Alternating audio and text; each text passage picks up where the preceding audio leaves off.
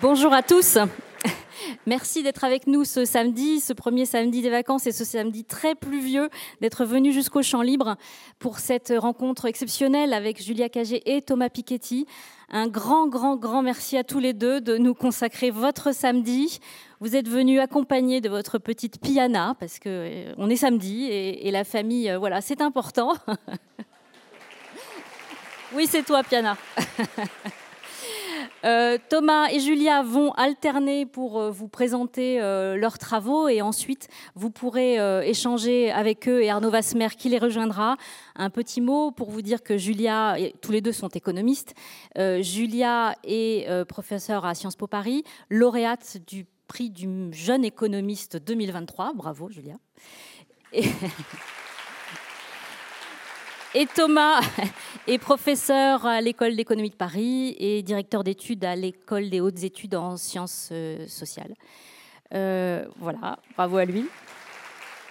Ils sont tous les deux avec nous à l'occasion de la parution de leur livre commun, premier livre commun. Euh, nous allons en parler tout de suite. Je vous laisse la parole ou à Julia pour commencer?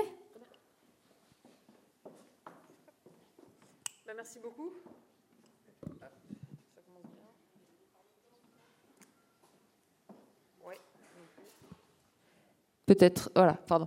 Bah, merci beaucoup, merci d'être venus euh, aussi nombreux euh, aujourd'hui. Euh, pour, donc je vais faire la, ce que vous avez compris, on va alterner le babysitting avec Thomas. je vais faire la première moitié de la, la présentation, on fera pareil pour, pour les questions. Euh, donc on va vous présenter ce, ce, ce, ce, livre, Une histoire du conflit politique. Qu'est-ce qu'on a voulu faire dans ce livre? On voulait comprendre sur le long terme qui vote pour qui euh, et pourquoi. C'est des questions qui nous paraissent euh, extrêmement importantes. À la fois aujourd'hui, on voit qu'on a un certain nombre euh, de débats parfois instrumentalisés politiquement. Par exemple, est-ce que la gauche aurait entièrement abandonné les classes populaires aujourd'hui? Ou est-ce que les gens ne se détermineraient plus que sur les questions d'identité ou sur les questions migratoires. Donc toutes ces questions-là, elles alimentent en fait fondamentalement le, débat public et on voulait apporter à, ce débat-là à la fois une approche scientifique et une approche historique. Donc cette histoire du, conflit politique, en fait, elle va couvrir 1789 jusqu'à aujourd'hui 2022 euh, et on veut voir qui vote pour qui et pourquoi et aussi les implications que ça a et les implications que peuvent avoir la structure du conflit politique et notamment le fait d'être comme aujourd'hui dans un système de tripartition avec trois euh, blocs euh, de, taille égale, un bloc euh, qu'on appelle social-écologique, un bloc libéral progressiste au centre et un bloc national patriote à, à droite, versus un système plus classique de bipartition gauche-droite, comment ça peut influencer aussi les politiques qui sont mises en œuvre, la bonne santé du système démocratique, la participation politique, le développement de, de l'État social, etc. etc. quand on essaie d'étudier qui vote pour qui, pendant longtemps, finalement, la principale source de données pour répondre à cette question, euh, ça a été les, euh, les, données de sondage et les données d'enquête. Alors ces données de sondage et ces données d'enquête, elles ont euh, deux limites importantes. la première, c'est qu'on n'a pas du tout d'enquête avant la fin des années 1950. En fait, les toutes premières enquêtes en France électorales sont à la fin des années 1950 et pour en avoir de manière plus systématique, il faut attendre les années 1980-1990. Sauf qu'il se trouve que la vie politique française, elle n'a pas commencé euh, en 1960. Elle a commencé bien avant. Une des choses qu'on va vous montrer euh, dans ce livre, c'est qu'on a beaucoup à apprendre euh, de ce qui s'est passé avant 1950 et notamment de tout ce qui s'est passé au 19e siècle. On a aussi pas mal de leçons à tirer de, des événements qui ont suivi la Révolution française et ensuite de, près de 250 ans finalement de vie politique. Et ça, on ne peut pas du tout le faire avec les données d'enquête. Et puis l'autre limite des données d'enquête, c'est en général la petite taille des échantillons qui sont utilisés pour les données d'enquête. Donc en général, ça va être entre 1000, 1500 personnes. Si vous prenez les plus gros échantillons pour les dernières enquêtes qui sont faites avant les présidentielles, on va monter à 10, voire 12 000 personnes enquêtées. Mais si vous prenez 10 ou 12 000 personnes enquêtées, ça veut dire que pour les petits votes, les petits votes, vous voyez, aujourd'hui, le vote pour le Parti Socialiste à la dernière présidentielle, on est en dessous de 2%, le vote pour les Républicains en dessous de 5%. Si vous voulez comprendre ces votes-là, euh, en fait, avec des données d'enquête, avec 10 000 personnes, dès que vous avez euh, euh, considéré deux dimensions explicatives, par exemple le revenu et le territoire, en fait, vous ne pouvez pas le faire parce que vous n'avez pas assez de pouvoir, en fait, vous n'avez pas assez de variables, vous n'avez pas assez de variations. donc, comment finalement on peut faire pour étudier le vote sur le long terme, y compris le vote euh, pour les petits partis ou pour les petits candidats. La solution qu'on a, a trouvée avec euh, Thomas, c'est d'utiliser les variations au niveau communal en tirant profit d'un certain nombre de choses. La première chose dont on tire profit finalement, c'est le fait qu'on a un maillage territorial extraordinaire en France. On a 36 000 communes en France. Alors souvent, nos, partenaires européens se, moquent un peu de nous parce qu'en fait, on a plus de communes en France euh, que dans l'ensemble des autres pays de l'Union européenne réunis. Euh, sauf que ces 36 000 communes, bah, nous, ça va nous donner des sources de variation euh, importantes pour comprendre les déterminants du vote, parce que ces communes, elles sont très différentes, et on a une variété de petites communes différentes. Donc on va avoir des petites communes, des grandes communes, à l'intérieur des petites communes, on va avoir des petites communes pauvres, des petites communes riches, puis des communes avec beaucoup de diplômés, des communes sans diplômés, avec plus ou moins d'employés, d'ouvriers. Donc on va vraiment pouvoir utiliser ces variations-là. Je vais vous montrer des exemples, en fait, pour comprendre le vote sur le, sur le long terme. Et puis l'autre euh, avantage français, bah, c'est qu'on vote depuis longtemps. Les premières élections qui remontent euh, à la Révolution française, 1789. Nous, la première élection qu'on va considérer dans, dans ce livre, c'est le premier référendum pour la première constitution de 1793. Donc on vote depuis longtemps et on a de formidables, et ça, il faut vraiment le, souligner, on a de formidables archives nationales. C'est-à-dire que toutes ces données euh, électorales, euh, depuis 1793, elles sont conservées aux archives nationales en format papier. Donc nous, le travail qu'on a fait avec Thomas dans le livre, bah, c'est qu'on a numérisé de façon systématique l'ensemble des données, donc l'ensemble des élections législatives depuis 1848 aux archives nationales, l'ensemble des élections présidentielles depuis 1848, et puis les principaux euh, référendums depuis 1789, en commençant par ce premier référendum euh, de 1793. Euh, Je vais vous montrer très vite quelques exemples de ces données d'archives. Pour, vous donner une idée, en fait, avant le livre, le ministère de l'Intérieur mettait en ligne et numérisait les données électorales au niveau communal depuis 1993 qu'on avait sur le site du ministère de l'Intérieur, les données de 1993 euh, à 2022. Donc nous, on a comblé le trou, entre guillemets, 1848-1993. Et je vous montrerai un peu le site, mais on a, on a mis toutes ces données en ligne, euh, des archives elles-mêmes, c'est-à-dire on a mis les reproductions euh, photographiées des données papier aux, archives, jusqu'au fichier traité. On a tout, mis en ligne, élection par élection, et ces données maintenant sont, euh, sont, sont, disponibles à la fois pour tous les citoyens intéressés et puis pour, euh, pour l'ensemble de la, de la communauté de, chercheurs. Mais ce travail-là, on n'aurait pas pu le faire s'il n'y avait pas de formidables archives nationales. On est allé aux archives, on a ouvert euh, les différents cartons et, élection après élection, dans les cartons, département après département, vous avez des données au niveau cantonal, donc je vais vous montrer la, la, structure. Et on a fait pareil, parce que vous voulez savoir qui vote pour qui. Bon, bah, il faut savoir qui obtient combien de voix, mais il faut aussi savoir la caractéristique de l'électorat. Donc on a fait pareil en fait pour les données au niveau communal. Pour chacune des communes, année après année, depuis 1789, on a collecté des données euh, sur la richesse de la commune, le revenu de la commune. Alors la meilleure mesure qu'on a sur le très long terme, c'est le capital immobilier au niveau de la commune. Et ça, on a ça parce qu'en fait, la Révolution française met en place bah, ce qu'on appelle aujourd'hui euh, la taxe foncière, donc dès 1789. On peut très bien en fait suivre sur le long terme l'évolution de la richesse au niveau des différentes communes, puis des données euh, sur la religiosité, sur l'éducation au niveau des communes, les différentes catégories socioprofessionnelles, et bien sûr tout ce qui est taille des communes taille des agglomérations à partir des, recensements. Et donc ça, on l'a fait année après année commune par commune et ça va nous permettre de comprendre finalement euh, sur le long terme qui vote pour qui et, pourquoi. Alors juste pour vous donner une petite idée de ces, images d'archives, parce qu'on nous a, nous a souvent demandé ah bah, est-ce que vous avez pu faire ce travail euh, grâce aux nouvelles technologies? Et d'une certaine manière, bon, les nouvelles technologies, ça nous aide un peu et ça nous aide surtout à stocker des grandes masses de données, et à pouvoir traiter ces grandes masses de données, là où bah, nous, on va marcher hein, sur les, pas de, grands historiens, sociologues qui ont marqué les études électorales, par exemple André Siegfried. André Siegfried, quand il fait son travail, il fait tout à la main. Euh, il étudie, alors pas toute la France, et pas toutes les élections, quelques élections sur quelques départements, mais ça fait quand même plusieurs dizaines de cantons, et il fait ça en fait à la main. Euh, il fait ses cartes manuellement, etc. Donc nous, on a quand même des outils euh, qui nous permettent de, de faire ça à plus grande échelle. Mais une fois qu'on a dit ça, ces données, elles ne peuvent pas être automatisées. Donc ça, c'est un exemple des archives euh, pour 1849, les élections législatives. Si vous regardez la, tête que ça a, et donc à chaque fois, vous avez 36 000 communes. Pour chacune des élections, pour chacune de ces 36 000 communes, en moyenne, vous pouvez avoir entre 20 et 30 candidats. il faut rentrer au niveau des 36 000 communes et chacun des 30 candidats les votes obtenus. Pendant longtemps, pour toute une partie de ces archives-là, en fait, euh, les données sont écrites complètement à la main. Vous avez des très très belles boucles, euh, mais ça s'automatise pas du tout quand vous voulez le rentrer. C'est-à-dire qu'il faut aller et lire ces archives les unes après les autres et rentrer chaque nom des candidats et rentrer les scores qui sont obtenus. Alors ça s'améliore un peu en lisibilité au cours des années. Ça c'est 1910. Vous voyez déjà c'est quand même beaucoup plus clair. Vous avez le nom du canton, de la commune, mais quand même les chiffres sont plus facilement euh, lisibles. Il y a une chose qui est frappante et qui, montre aussi à quel point ce travail, c'est un travail d'archives, un travail euh, manuel qu'on ne pouvait pas euh, c'est que si vous regardez tous ces résultats, et en fait c'est vrai de 1848 à 1950, vous avez le nom des candidats et c'est tout. Vous n'avez pas le nom des partis politiques. Sauf que si vous voulez savoir qui vote pour qui et pourquoi, bon, moi je peux vous prendre n'importe quel candidat ici, monsieur euh, euh, Étienne, euh, Étienne Levesque, mais je vous dis, il a obtenu tant de voix, ça vous informe quand même pas beaucoup sur les déterminants du vote à gauche ou les déterminants du vote à droite. Et donc ce qu'on a dû faire, en fait, c'est utiliser la presse de l'époque, notamment toute la presse du début du XXe siècle et de la fin du XIXe siècle, pour associer chacun de ces candidats à un parti politique. Donc là, les journaux, ça nous donne beaucoup d'informations sur ça.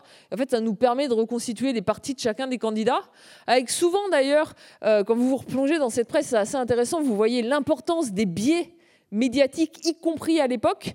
Au départ du travail avec Thomas, on s'était dit, bon, on va faire simple, bah, la mesure de la simplicité de ce qu'il fallait faire, euh, on, va prendre le temps. Le temps, c'est l'équivalent du monde d'aujourd'hui. Donc, c'est dit, voilà, c'est un journal relativement centriste. On l'a sur l'ensemble de la période. On va avoir une bonne idée de la classification des candidats. Le temps, journal républicain, il se trouve que quand on a regardé au départ le résultat des élections de 1876, 1877, 1881, 1885, on avait beaucoup trop de candidats républicains. ils obtenaient beaucoup trop de votes. On était un peu euh, étonnés. Donc en fait, on a regardé plus en détail, et donc on a pris l'Union, on a pris le Gaulois, un journal radical socialiste, un journal socialiste, un journal conservateur, un journal monarchiste. Et on s'est aperçu, c'était un peu la manière pour le temps de faire campagne, qu'ils avaient tendance à surclasser beaucoup trop de candidats en républicains. Et finalement, ce qu'on s'est retrouvé à faire pour chacune des élections, bah, c'est pas de prendre un journal, mais de prendre quatre ou cinq journaux deux bords différents, ce qui nous a permis de bien reclassifier finalement l'ensemble de ces euh, candidats euh, selon sa véritable entre guillemets étiquette politique. Une fois qu'on a fait ça, on obtient pour chacune des élections entre 12 et 15 nuances politiques. Je dis ça parce qu'ensuite, on va beaucoup vous parler aujourd'hui avec Thomas aussi pour simplifier, pour, pouvoir penser sur le long terme, on va beaucoup vous parler en termes de blocs bloc de gauche, bloc du centre, bloc de droite. Mais la vérité, c'est que le départ de nos données, c'est les candidats, ensuite leur parti, ensuite une classification entre 12 et 15 nuances. Si vous preniez aujourd'hui, bah, vous auriez la LFI, euh, le PS, le PC, Europe Écologie Les Verts, Ensemble, l'UDI, euh, Horizon, voilà, vous auriez toutes ces nuances-là. Si vous prenez par le passé, vous avez les socialistes, euh, les radicaux socialistes, les radicaux, les républicains, les républicains modérés, les monarchistes, les bonapartistes. Donc pour chaque élection, vous avez de 12 à 15 nuances à peu près qu'ensuite nous on va regrouper en blocs euh, plus petits, sachant qu'encore une fois, euh, parce que ces choix-là, bah, bah c'est justement des choix, donc ils sont forcément imparfaits, on met en ligne à disposition de l'ensemble des lecteurs toutes les données, c'est-à-dire des données les plus brutes, y compris les reproductions des archives de journaux, jusqu'aux données reclassifiées par nuance, puis ensuite par bloc, c'est-à-dire gauche, centre-gauche, centre, centre-droite,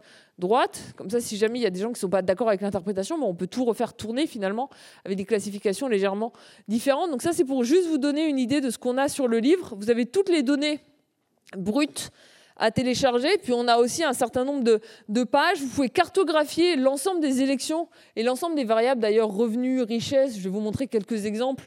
Euh, vous pouvez faire les cartes, vous pouvez les télécharger automatiquement. Vous pouvez mettre deux cartes en parallèle pour voir comment évolue euh, le vote. Et puis vous pouvez zoomer euh, sur les différentes communes. Vous pouvez travailler directement à partir de votre commune. Là, vous avez vraiment les 36 000 communes de France. Vous allez sur le site. Euh, on s'est vu un peu ça. On s'est dit, tiens, ça peut être un outil touristique avant de partir en vacances. vous allez sur un site, vous googlez votre commune et vous voyez si la commune est plutôt de droite, de gauche, mais vous voyez aussi sa richesse euh, depuis 1789. Vous la comparez à la richesse au niveau national. Et puis, on a cette carte, mais je vais revenir un peu plus tard sur qui a le vote le plus populaire et le plus bourgeois pour justement regarder en fait ce qui caractérise les, électorats des, des différents partis. Avant de vous montrer ça, je veux juste insister sur un point.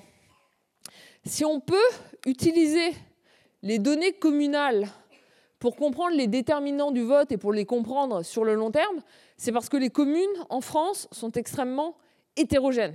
Il y a beaucoup de différences entre ces différentes communes. Si toutes les communes étaient pareilles en moyenne, bah, ça ne nous servirait à rien de comparer les, différentes communes pour comprendre qui vote pour qui et pourquoi. Sauf que ce qu'on voit, c'est qu'on a énormément d'hétérogénéité. Donc je vous donne deux exemples. Là, c'est en termes de revenus. Le revenu moyen annuel par habitant en France, aujourd'hui, il est de 19 200 euros. Si vous prenez des communes, parmi les 10% des communes les plus modestes, une commune comme Roubaix, par exemple, vous avez une moyenne qui est de 8 900 euros euh, à Roubaix. Donc, en gros, ça fait autour de 800 euh, euros euh, par mois et par habitant. Si vous prenez le 7e arrondissement de Paris, on est à 107 000 euros par mois et par habitant. non, pardon, vous êtes à 107 000, il ne faut pas quand même pousser.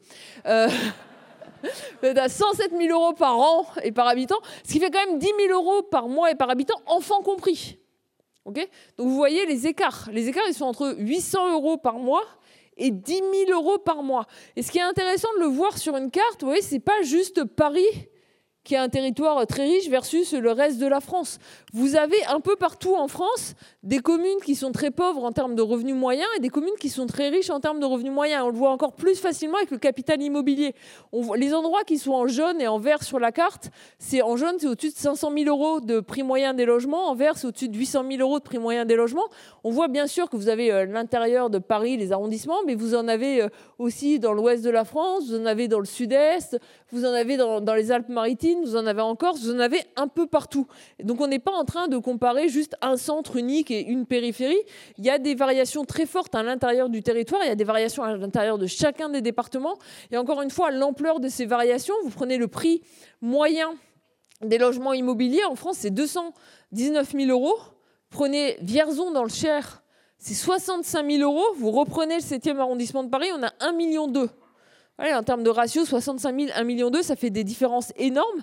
Et en plus, à l'intérieur de chacune de ces communes, vous allez avoir des différences en termes de structure d'âge, de niveau de diplôme, de pourcentage de propriétaires. Et c'est ça, en fait, qui va nous permettre de mieux comprendre euh, les déterminants du vote et les déterminants du vote sur le, long terme. Alors, euh, du coup, c'est quoi l'objectif de ce livre. Il y avait un double objectif de ce livre. Il y a un objectif qui est un objectif euh, scientifique et un objectif historique. C'est vraiment l'idée de, comprendre bah, comment a évolué euh, la structure du vote sur le, très long terme. Et on pourra échanger dessus, euh, si vous voulez, autant que vous voulez, pendant les questions. C'est-à-dire que tout le début du livre, on raconte ce qui s'est passé après la Révolution française, ses conséquences, comment les gens vont voter en 93, en 95. Voilà, il y a vraiment un apport historique et une histoire de l'évolution du, conflit politique avec toutes ces données qu'on met en ligne.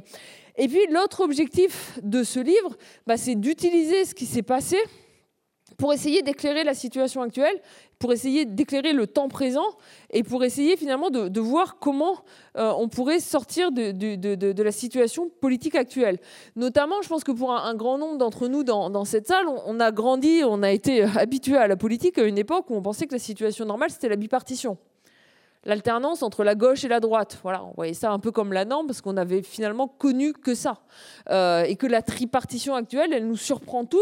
On a l'impression qu'elle ne va pas durer parce qu'elle est complètement inhabituelle. Sauf qu'une des choses que va nous permettre la vision historique et l'approche de long terme, c'est de s'apercevoir qu'en fait, la bipartition en France, elle a duré un certain temps. Nous, on va la dater de 1910 à 1992. On reviendra dessus pourquoi le choix de 1992. Mais c'est l'importance de la question européenne, l'importance de la question de Maastricht, de la restructuration euh, de la vie politique en France. Mais qu'en fait, entre 1848 et 1910, on avait déjà une première période de tripartition. Et ce qu'on va montrer, c'est que de plein de points de vue, à la fois du point de vue de la structure de l'électorat, notamment du point de vue de la structure de l'électorat centriste, qui, autour de de la fin du 19e siècle va correspondre aux républicains, républicains modérés, républicains opportunistes, qui va être un socle électoral relativement étroit et extrêmement favorisé socialement. Ben, ça va beaucoup rappeler l'électorat centriste du bloc libéral progressiste Ensemble Emmanuel Macron aujourd'hui. Et l'autre chose qu'on voit en regardant ces évolutions de, long terme, mais ça je laisserai Thomas revenir là-dessus, euh, c'est qu'en fait on, arrive à comprendre finalement ce qui explique le passage de la tripartition à la bipartition, et notamment le retour de la tripartition, et le fait que à la dimension du conflit purement socio-économique, c'est-à-dire la question de, revenus, de richesse, d'éducation, etc., la, la question territoriale, et notamment l'opposition du monde rural versus ce monde urbain, va reprendre de l'importance. C'est ça qui fait que dans les deux périodes de tripartition, vous avez une division des classes populaires entre les classes populaires urbaines d'une part, les classes populaires rurales d'autre part, qui ne vont pas voter de la même manière, ce qui permet à un centre avec un socle électorat relativement étroit de se maintenir au pouvoir. Et tout ça, en fait, c'est parce qu'on a l'approche historique, parce qu'on prend ce recul en fait sur quasiment 250 ans, qu'on peut finalement éclairer les développements actuels et avoir quelques pistes de réflexion euh, bah, sur notamment une possible sortie euh, de, la, de la tripartition. Par rapport à ça, je veux juste vous montrer un graphique. Ensuite, je vais discuter un tout petit peu de la participation, puis je redonnerai la, la parole à, Thomas. C'est le graphique qui s'appelle Le vote ensemble est-il le plus bourgeois de l'histoire? Juste pour vous expliquer la, la, la démarche et ce qu'on fait quand on parle justement de vote populaire versus vote bourgeois. Une des choses qu'on a faites pour chacune des élections, on va classer chacune des communes en fonction de leur percentile dans la distribution de revenus. Donc là, pour euh, graphiquement, on, on, vous montre des déciles pour simplifier. Mais bon, dans le livre et en ligne, on a vraiment les communes de 1% les plus pauvres, 2% les plus pauvres, 3% les plus pauvres, jusqu'aux communes de 1% les plus riches, 5% les plus riches, 10% les plus riches. Donc on classe toutes les communes en fonction de leurs revenus. Donc là, c'est ce que vous avez sur l'axe horizontal. En bas, vous avez les 10% des communes les plus pauvres, les 20%, les, 30%, et en haut, vous avez les 10% les plus riches, les 5%, puis les 1% des communes les plus riches. On les classe simplement en fonction de, leur niveau de, de revenus. Et ensuite, on veut comparer des votes pour différents courants à travers le temps. pour pouvoir faire ça, en fait, plutôt que vous montrer justement uniquement les variations des scores obtenus par les différents partis, on va tout vous présenter en ratio de la moyenne nationale ici. Donc en gros, vous avez la barre noire à 100%. Quand vous êtes à 100%, ça veut dire que vous votez dans la commune, comme le vote obtenu en moyenne par le parti à l'intérieur, euh, en, moyenne en France. Quand vous êtes au-dessus, ça veut dire que votre commune vote davantage pour ce parti que la moyenne obtenue par le parti au niveau national. Quand vous êtes en dessous, ça veut dire que votre commune a obtenu un score inférieur à sa moyenne nationale. Qu'est-ce que vous voyez ici si vous prenez le vote ensemble pour 2022 Vous voyez qu'à l'intérieur des 1% des communes les plus riches, le vote ensemble est 1,7 fois plus élevé que sa moyenne nationale. Il y a deux choses qu'il faut souligner ici. Un, c'est vraiment la pente, le fait que le vote ensemble est beaucoup plus élevé dans les communes les plus riches que sa moyenne nationale. De ce point de vue-là, il n'est pas vraiment différent des votes pour la droite traditionnelle si vous regardez, là, on a mis quelques exemples. Le vote pour la droite en 1893 en rouge, le vote pour la droite en 1924 en violet, etc. Mais que vous regardiez le vote Chirac, le vote Balladur, le vote Sarkozy, le vote Macron, on a un peu cette même structure de vote, avec un vote qui est beaucoup plus élevé dans les communes les plus riches que dans les communes les plus modestes. Il y a une différence entre le vote ensemble euh, et le vote pour la droite traditionnelle, c'est que ce vote ensemble, si vous regardez toutes les 70% des communes les plus modestes, il est bien inférieur à sa moyenne nationale. Alors qu'historiquement, et pendant longtemps, la droite était en mesure d'aller capter une partie du vote populaire, et notamment une, partie du vote populaire rural. Et ça, ça a disparu aujourd'hui. C'est pour ça que si vous voyez sur l'ensemble de la courbe, finalement, la relation entre le vote ensemble euh, et le revenu, on a la pente la plus marquée de l'histoire. Là, on a mis quelques exemples. Hein. Vous pouvez refaire tous ces graphiques sur le site en ajoutant chacune des élections les unes après les autres, ou n'importe lequel d'ailleurs des, partis politiques. On y reviendra. C'est pas pas quelque chose qui est normatif. C'est pas parce que vous avez un vote bourgeois que vous avez tort, et c'est pas parce que vous avez un vote populaire que vous avez forcément raison. Par contre, en termes de euh, stabilité du système, le fait d'avoir un électorat extrêmement réduit euh, du point de vue de sa définition sociale, bah, ça pose des questions sur la fragilité de cet électorat et sur aussi la légitimité des décisions que vous pouvez prendre une fois que vous êtes au, pouvoir. Je vais vous dire quelques mots du coup sur, euh, sur l'abstention et, euh, et, ce qu'on fait euh, dans, le, dans le livre. Je vérifie parce que là, d'habitude, Thomas, il, serait censé être là et donc dire à un moment, tu vas me laisser la parole, mais là, il est caché derrière, donc je peux en profiter. Donc, mais non, je vais le faire revenir, vous inquiétez pas. Euh, on fait différentes choses dans le, dans le livre euh, et c'est sur quoi on va insister dans la, dans, la présentation aujourd'hui. La première partie du livre, on va pas vraiment avoir le temps de revenir dessus pour garder du temps pour le dialogue avec vous. On, regarde quand même la réduction de long terme des inégalités politiques des inégalités économiques, des inégalités sociales. Dans toute la première partie du livre, on documente justement le développement de l'État social sur le long terme, la réduction des inégalités, et le fait que ça soit inversé à partir du début, du milieu des années 1980. On essaie d'expliquer pourquoi, et c'est une des choses qu'on va lier, mais on y reviendra à la question de la bipartition versus la tripartition. On montre notamment que la période de bipartition, 1910-1980, 12, c'est une grande période de réduction des inégalités de revenus, de réduction des inégalités de patrimoine et aussi de développement de l'État social en termes d'éducation publique, de santé publique, euh, qui, a eu tendance à se ralentir beaucoup plus, euh, beaucoup plus récemment. Ce qu'on fait dans la première partie du livre. La deuxième partie du livre, je vais vous présenter très rapidement quelques résultats avant de donner la parole à Thomas. On considère la question de la participation électorale, qui est extrêmement importante.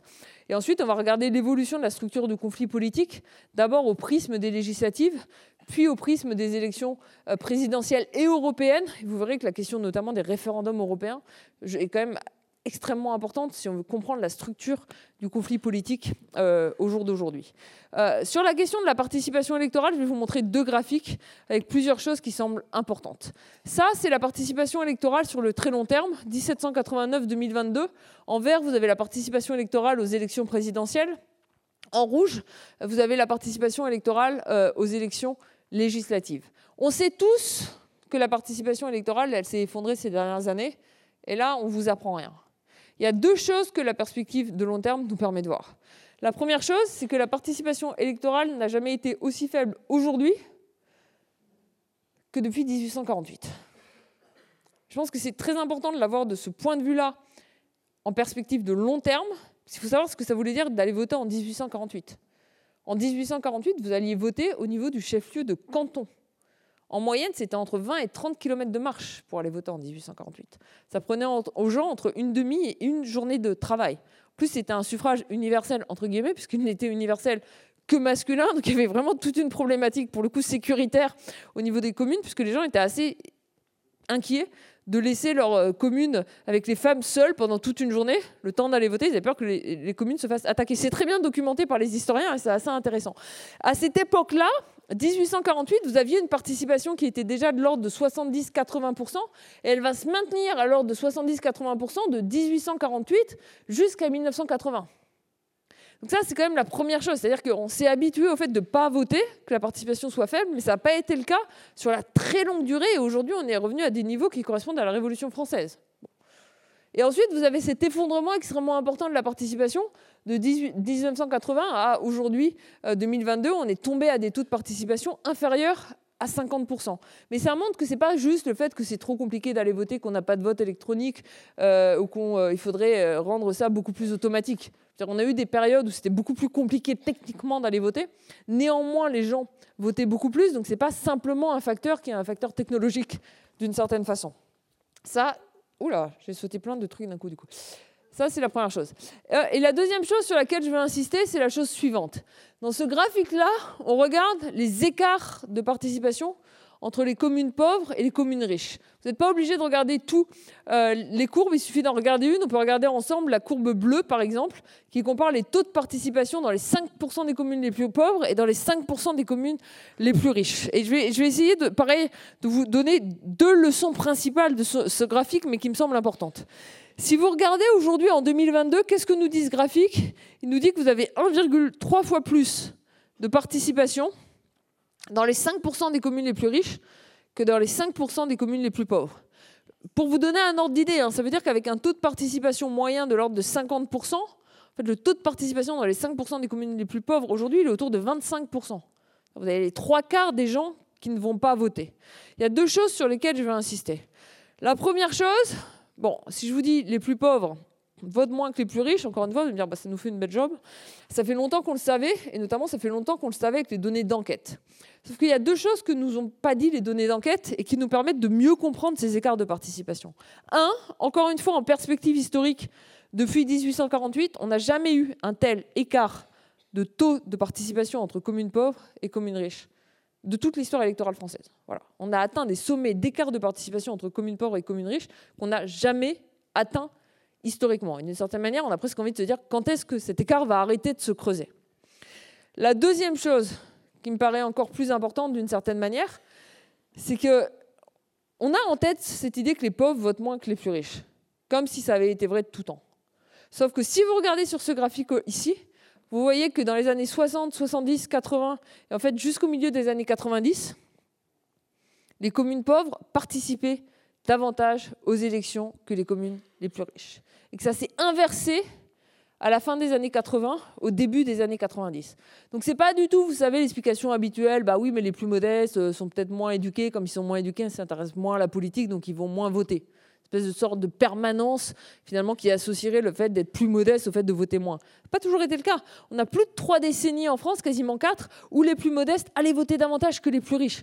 Donc la question à se poser plutôt, c'est d'essayer de comprendre pourquoi à un moment donné, ils considèrent, et ils considèrent de plus en plus, que potentiellement, ça ne vaut plus la peine pour eux de se servir des urnes comme expression de leur préférence Et ça, ça donne une vision quand même de l'effondrement de la participation qui est complètement différente et qu'on va associer d'une certaine manière aussi à la question euh, du retour de la tripartition, avec un centre euh, extrêmement favorisé au milieu qui peut se maintenir au pouvoir et des classes populaires euh, à droite comme à gauche qui sont délégitimées en partie par ce centre car qualifiées de populistes ou d'antirépublicaines et qui du coup prennent plus forcément le temps d'aller voter lors de, ces, élections. Mais là, pour le coup, je passe la parole à Thomas pour vous, pour vous l'expliquer. J'espère qu'il va venir.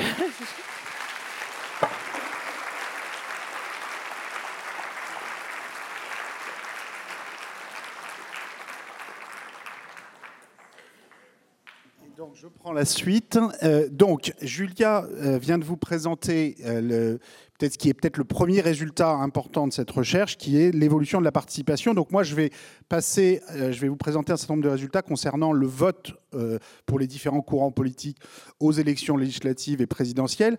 Mais avant, de faire ça, je veux vraiment insister sur le, fait que ce type de résultat, bon, c'est juste un graphique, mais il y a quand même vraiment beaucoup de travail derrière chaque point de ce graphique, toutes les données collectées. Et je pense que ce genre de résultat et je vais vous en présenter un deuxième de long terme sur les écarts de vote entre le monde rural et le monde urbain euh, pour la droite et pour la gauche. Mais, d'abord, ce premier résultat de long terme, je pense, euh, valide d'une certaine façon l'intérêt d'une approche de long terme, l'intérêt d'une approche historique, parce que ça permet, enfin en tout cas nous, ça nous a permis d'apprendre des choses qu'on ne savait pas avant, qu'on ne réalisait pas complètement avant. Donc le fait qu'aujourd'hui, on ait un écart de vote entre communes riches et communes pauvres qu'on n'avait tout simplement jamais vu dans le passé, n'était pas évident a priori. Le fait aussi, comme le disait Julia, que les communes pauvres ont parfois dans le passé voté plus fortement que les communes riches, c'est aussi quelque chose a priori qu'on ne savait pas. C'est-à-dire qu'il n'y a rien de, tous ces comportements politiques, il faut surtout pas les, les voir comme quelque chose de naturel ou qui, voilà, ça a toujours été comme ça, les riches votent plus que les pauvres. Ben non, en fait, ça n'a pas toujours été comme ça. Parfois, ça a été le contraire. Et donc, ça doit dépendre quelque part des stratégies des partis politiques, des stratégies de mobilisation électorale, des programmes qui sont proposés, de l'existence de militants ou pas, euh, des médias. Enfin, disons, il y a plein de facteurs qui, contribuent à ces différents résultats politiques. Il faut absolument pas prendre comme, comme données. Et je vais illustrer cette leçon générale maintenant avec un autre résultat qui concerne les différences de vote euh, à gauche et à droite entre le monde rural et le monde urbain, dont on va voir qu'ils ont aussi beaucoup varié, beaucoup plus varié au cours du temps que ce qu'on pourrait imaginer. Alors, avant, d'abord, quelques mots sur notre classification des courants politiques. Donc, Julia vous l'a dit, euh, si on veut vraiment comprendre qui vote pour qui au niveau d'une élection, on ne peut pas se contenter de dire la gauche, la droite, le centre. Il faut vraiment revenir à, tous les courants politiques. Et en général, en France, euh, pour chacune des élections législatives depuis 1848, on, distingue entre 10 et 15 courants politiques. Et c'est vraiment important parce que c'est à ce niveau-là de ces unités politiques élémentaires, et on a un renouvellement des tendances, des partis politiques en France. Euh, vous voyez, au cours des dernières élections, tous les nouveaux partis qui se sont développés. Mais c'est comme ça tout au long de la période. Enfin, depuis 1848, on a un renouvellement permanent. Et c'est vraiment au niveau de ces nuances politiques élémentaires qu'on peut comprendre le vote. Et donc si on veut vraiment rentrer dans le détail, et toutes les données qu'on a mis en ligne euh, permettent de rentrer dans ce détail, on, étudie certaines de ces nuances politiques, euh, comme on les appelle individuellement dans le livre. Bon, maintenant, depuis 1848, on dénombre plus de 100 nuances politiques, certaines qui reviennent souvent, par exemple le Parti socialiste, soit sous le nom SFIO, soit sous le nom Parti socialiste, d'autres qui arrivent à une élection, par exemple le courant poujadiste en 1956, et puis qu'on ne revoit pas ensuite. Il y en a plus de 100 sur la période, donc évidemment, je ne vais pas là vous présenter les résultats sur ces 100 nuances politiques, et c'est pour ça qu'on est obligé, pour faire des comparaisons historiques, ensuite de faire des regroupements, notamment entre blocs de gauche, blocs de droite, blocs du centre. Tous ces regroupements, par définition, sont discutables, parce que, en fait, la réalité, elle est celle de ces nuances politiques élémentaires. Donc ce sont toujours des simplifications d'une réalité politique qui est plus complexe. Et en même temps, ces simplifications, elles sont utiles, pas simplement pour le, chercheur, mais aussi pour les forces politiques concernées, qui ont quand même besoin à un moment donné de se regrouper pour former des majorités parlementaires, pour pouvoir gouverner, pour pouvoir euh, former une opposition crédible. Alors le premier regroupement euh, qu'on fait, c'est donc entre gauche, centre et droite. De ce point de vue-là, ce qui est assez frappant, c'est que bon, la situation de 2017-2022, on la connaît tous bien, où on a ce qu'on appelle maintenant euh, un peu partout la tripartition, avec trois blocs euh, entre le, bloc de gauche, le bloc, le centriste euh, au pouvoir, et puis le, bloc de droite avec le Rassemblement national, Reconquête. Alors il y a la question de LR, est-ce que LR doit être dans le bloc de droite, dans le bloc du centre? C'est pas, pas, pas simple. L'actuel président de LR avait dit qu'il voterait Zemmour contre Macron en cas de choix au deuxième tour. Donc ça peut être tentant de le mettre dans le bloc de droite avec, avec RN et Reconquête, ce qu'on a fait là sur ce graphique. Mais par d'autres côtés, on peut aussi considérer qu'il est plus proche du bloc du centre. Donc bon, toutes ces, tous ces choix individuels, juste pour prendre cet exemple, sont pas évidents. Il y a plusieurs choix qu'on peut faire. Euh, et à nouveau, les, les résultats, on les a au niveau des nuances politiques élémentaires. Toujours est-il que sur la période récente, on a en gros trois blocs de taille comparable pendant l'essentiel du XXe siècle, on a plutôt une bipolarisation, même si euh, on voit par exemple dans l'entre-deux-guerres, alors là dans le bloc du centre, dans l'entre-deux-guerres, il y a le parti radical qui gouverne une fois à droite, une fois à gauche. En même temps, ça ne correspond pas vraiment à une situation de tripartition comme on a actuellement, parce que le parti radical est trop faible, disons, mettons entre 10 et 20% des votes pour vraiment euh, gouverner euh, tout seul ou presque tout seul. Il a, vraiment besoin toujours de très gros appuis, soit sur sa droite, soit sur sa gauche, ce qui rend d'ailleurs la situation extrêmement euh, instable. une période qui est finalement plus comparable à celle d'aujourd'hui, c'est celle des années 1880-1890, donc au début de la Troisième République, où on a un bloc du centre qui en gros correspond à ce qu'on appelle à l'époque les républicains modérés, les républicains opportunistes, comme on va les appeler ensuite, euh, qui regroupent un peu les anciens euh, centre-gauche républicains et centre-droit orléanistes, euh, avec un personnage comme Adolphe Thiers qui, représente bien cette nouvelle, cette nouvelle alliance, qui par certains côtés ressemble au, bloc centriste actuel. Et alors à l'époque, à la gauche, vous avez les socialistes, les radicaux socialistes, à la droite, vous avez différents groupes de catholiques, conservateurs, monarchistes qui vont ensuite se rallier à la République. C'est une situation situation qui est très différente de celle d'aujourd'hui, mais qui en même temps a des, il y a des points de comparaison possibles euh, qu'on développe dans, le livre. Maintenant, le point sur lequel je voudrais insister, c'est que si on, oublie un instant le bloc du centre et qu'on regarde les, blocs de gauche et de droite, c'est la question du vote rural par rapport au vote urbain, qui est, qui est, alors, est extrêmement frappante. Donc là, vous avez sur ce graphique l'évolution du vote à droite euh, euh, avec quatre catégories de territoires. Donc vous voyez, les villages en vert sont toujours au-dessus de la ligne 100%. Ça veut dire quoi? Ça veut dire que le vote à droite dans les villages est toujours supérieur au vote à droite au niveau de la moyenne nationale. Donc on ramène toujours à la moyenne nationale au cours de chaque période pour pouvoir comparer dans le temps. Euh, alors les villages ici, ça va être les, agglomérations de moins de 2000 habitants, les bourgs, les agglomérations entre 2000 et 100 000 habitants, et au-dessus de 100 000 habitants, les métropoles vont avoir les communes du centre-ville vont être désignées comme les métropoles et les secondaires, donc dans l'agglomération, euh, vont être les, les, euh, banlieues. Et si on adopte pour commencer cette, cette, très, euh, cette, cette, typologie très simple du territoire entre quatre blocs, qui a l'avantage aujourd'hui de correspondre presque à quatre quarts de la population, enfin pas exactement, mais aujourd'hui on a environ 20% de la population dans les villages, 25-30% dans les bourgs, 25-30% dans les banlieues et 20-25% dans les, dans les métropoles. Donc c'est la situation actuelle. Ce qui, qui alors qu'on va au 19e siècle, évidemment, vous avez une beaucoup plus grande partie de la population dans les, villages et les bourgs, et c'est pour ça que les métropoles peuvent être très très en dessous de la moyenne en termes de vote à droite, et tout ça s'additionne à, à 100% si vous pondérez pour la population à, chaque, à chaque période. Mais quand on regarde ce graphique sur le long terme, ce qui est très frappant, c'est que euh, oui, le monde rural a toujours voté un peu plus à droite que la moyenne, mais l'ampleur de l'écart entre le vote rural et le vote urbain euh, a a beaucoup varié au cours du temps. Et pendant l'essentiel du XXe siècle, vous voyez que finalement les écarts sont relativement modérés, alors qu'ils sont très très importants au XIXe siècle, et ils redeviennent très importants au cours de la période récente. Alors, une autre façon de le voir, qui est peut-être encore plus comparable dans le temps, c'est de, prendre en compte l'évolution de la proportion de la population dans les différents groupes, puisque là, vous n'avez pas du tout les mêmes proportions de la population dans ces quatre catégories.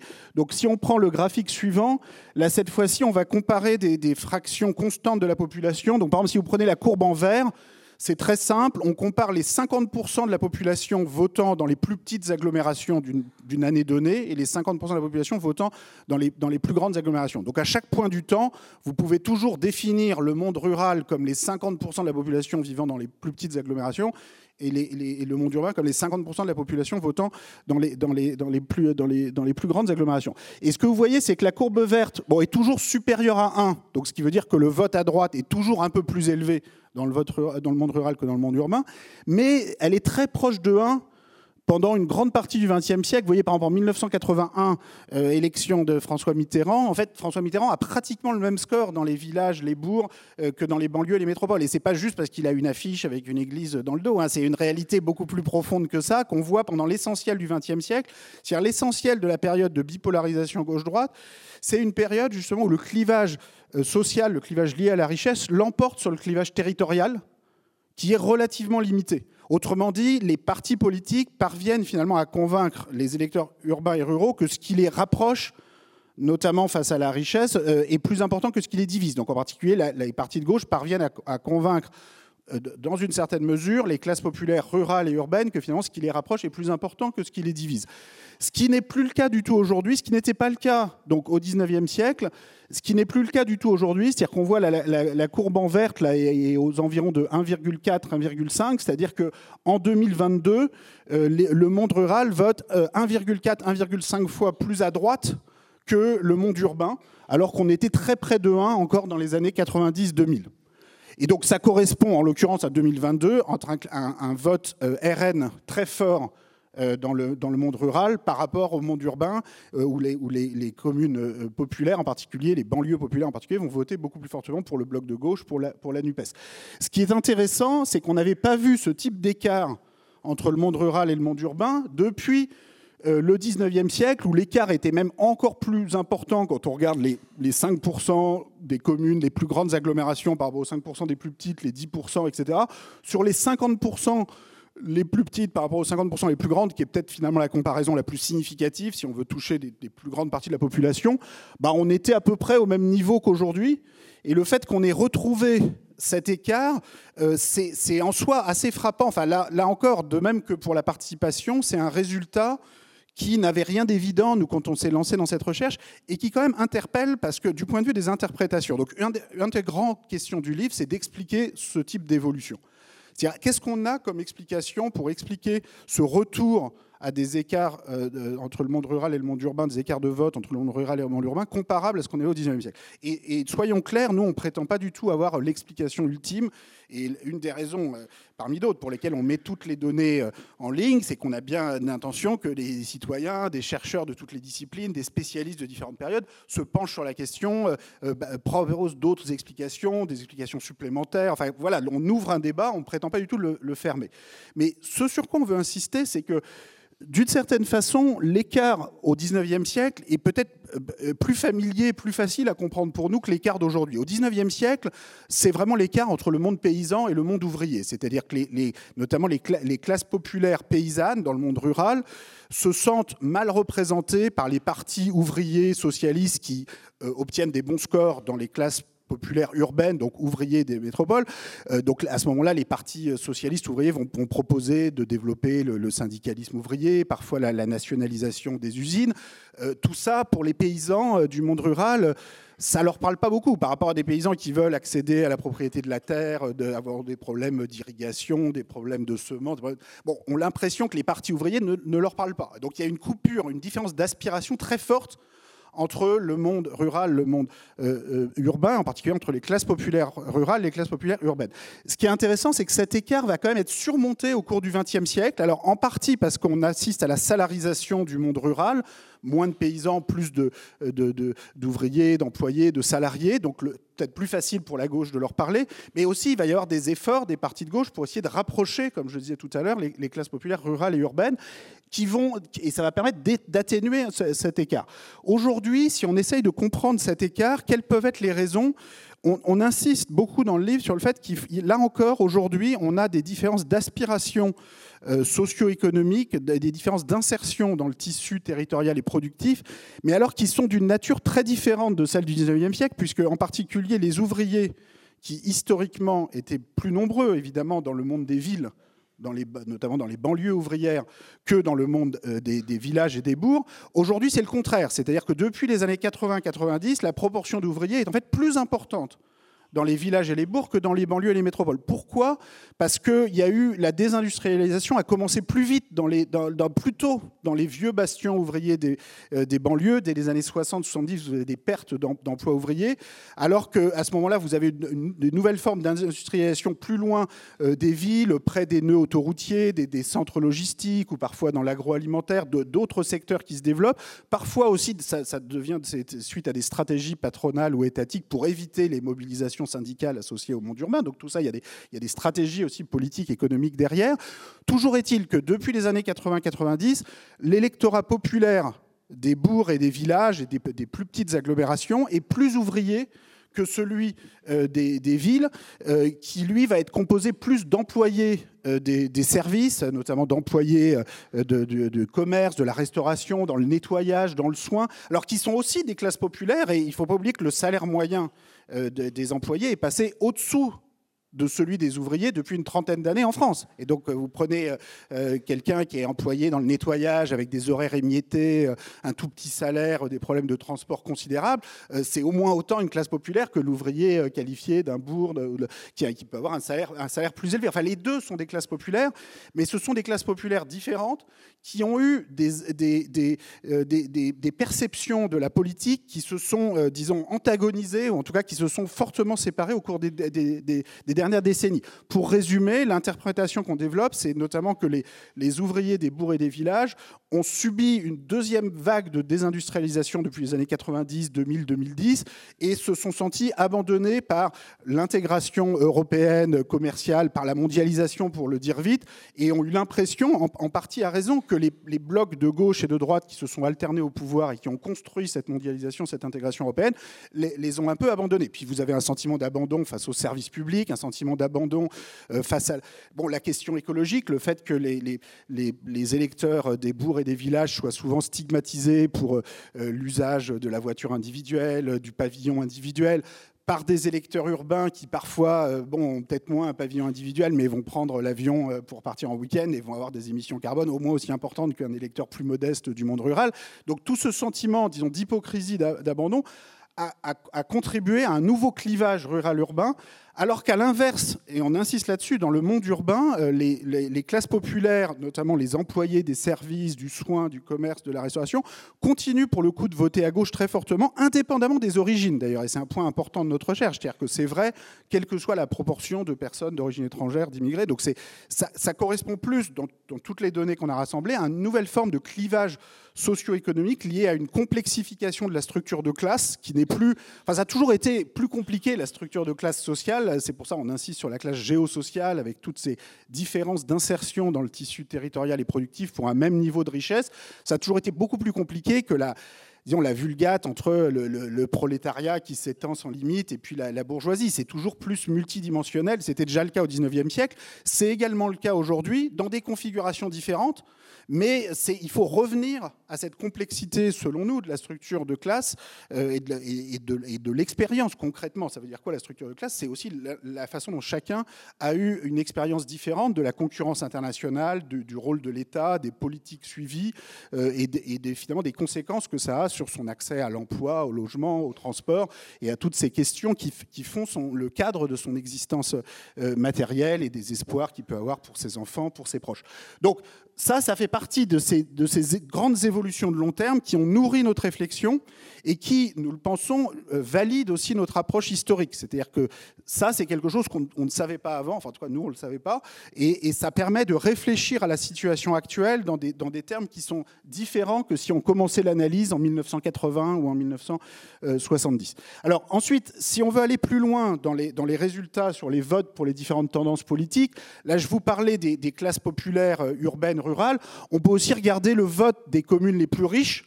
Donc là, on regarde au cours du temps le vote des 1% des communes les plus riches. Donc vous avez le, le 7e arrondissement de Paris dont vous parlez, Julia, tout à l'heure, mais vous avez aussi plein de petites communes très riches dans les banlieues de Bordeaux, de Lille, etc. Et dans les deux cas, que ce soit les beaux quartiers parisiens ou des, petites communes très aisées dans, différents coins de France, la règle générale, c'est que vous avez un vote à droite en bleu euh, très fort depuis 1880-1890, un vote à gauche très faible. Donc par exemple, quand la gauche est, autour de, 50-60%, ça veut dire quoi? Ça veut dire que les communes les plus riches votent euh, deux fois moins pour la gauche que le score national moyen de la gauche. Et quand vous êtes pour la droite à 140-160%, ça veut dire que vous, votez 40%, 60% plus pour la droite dans ces communes que la moyenne nationale. Donc c'est quand même clair et net euh, euh, depuis un siècle. Alors c'était moins clair au, milieu du 19e siècle où vous pouviez avoir, vous voyez en rouge là-bas, un vote à gauche ouvrier important au sein de communes euh, très riches, y compris dans la capitale, où vous aviez plus de, vous pouviez avoir des habitats ouvriers ou des habitats populaires au sein de communes très riches, ce qui n'est plus le cas aujourd'hui. C'est-à-dire aussi dans, ce résultat, vous avez aussi vous pouvez avoir les effets en partie d'une ségrégation urbaine croissante. Hein. Il ne faut, pas, faut pas oublier que notre unité élémentaire, la varie aussi dans le temps quant à son niveau de ségrégation spatiale. Mais depuis 1890-1900, c'est quand même assez stable. Alors, sauf que parfois, les communes les plus riches basculent vers le centre, et on l'observe euh, à un moment à l'époque des républicains opportunistes, mais on l'observe encore plus massivement en 2017-2022, où là, euh, c'est pas seulement le 7e, le 8e arrondissement de Paris qui ont complètement basculé sur le, bloc euh, Macron, mais c'est aussi enfin, toutes les communes les plus riches en général sur le territoire, et vous avez un basculement extrêmement, extrêmement, extrêmement marqué.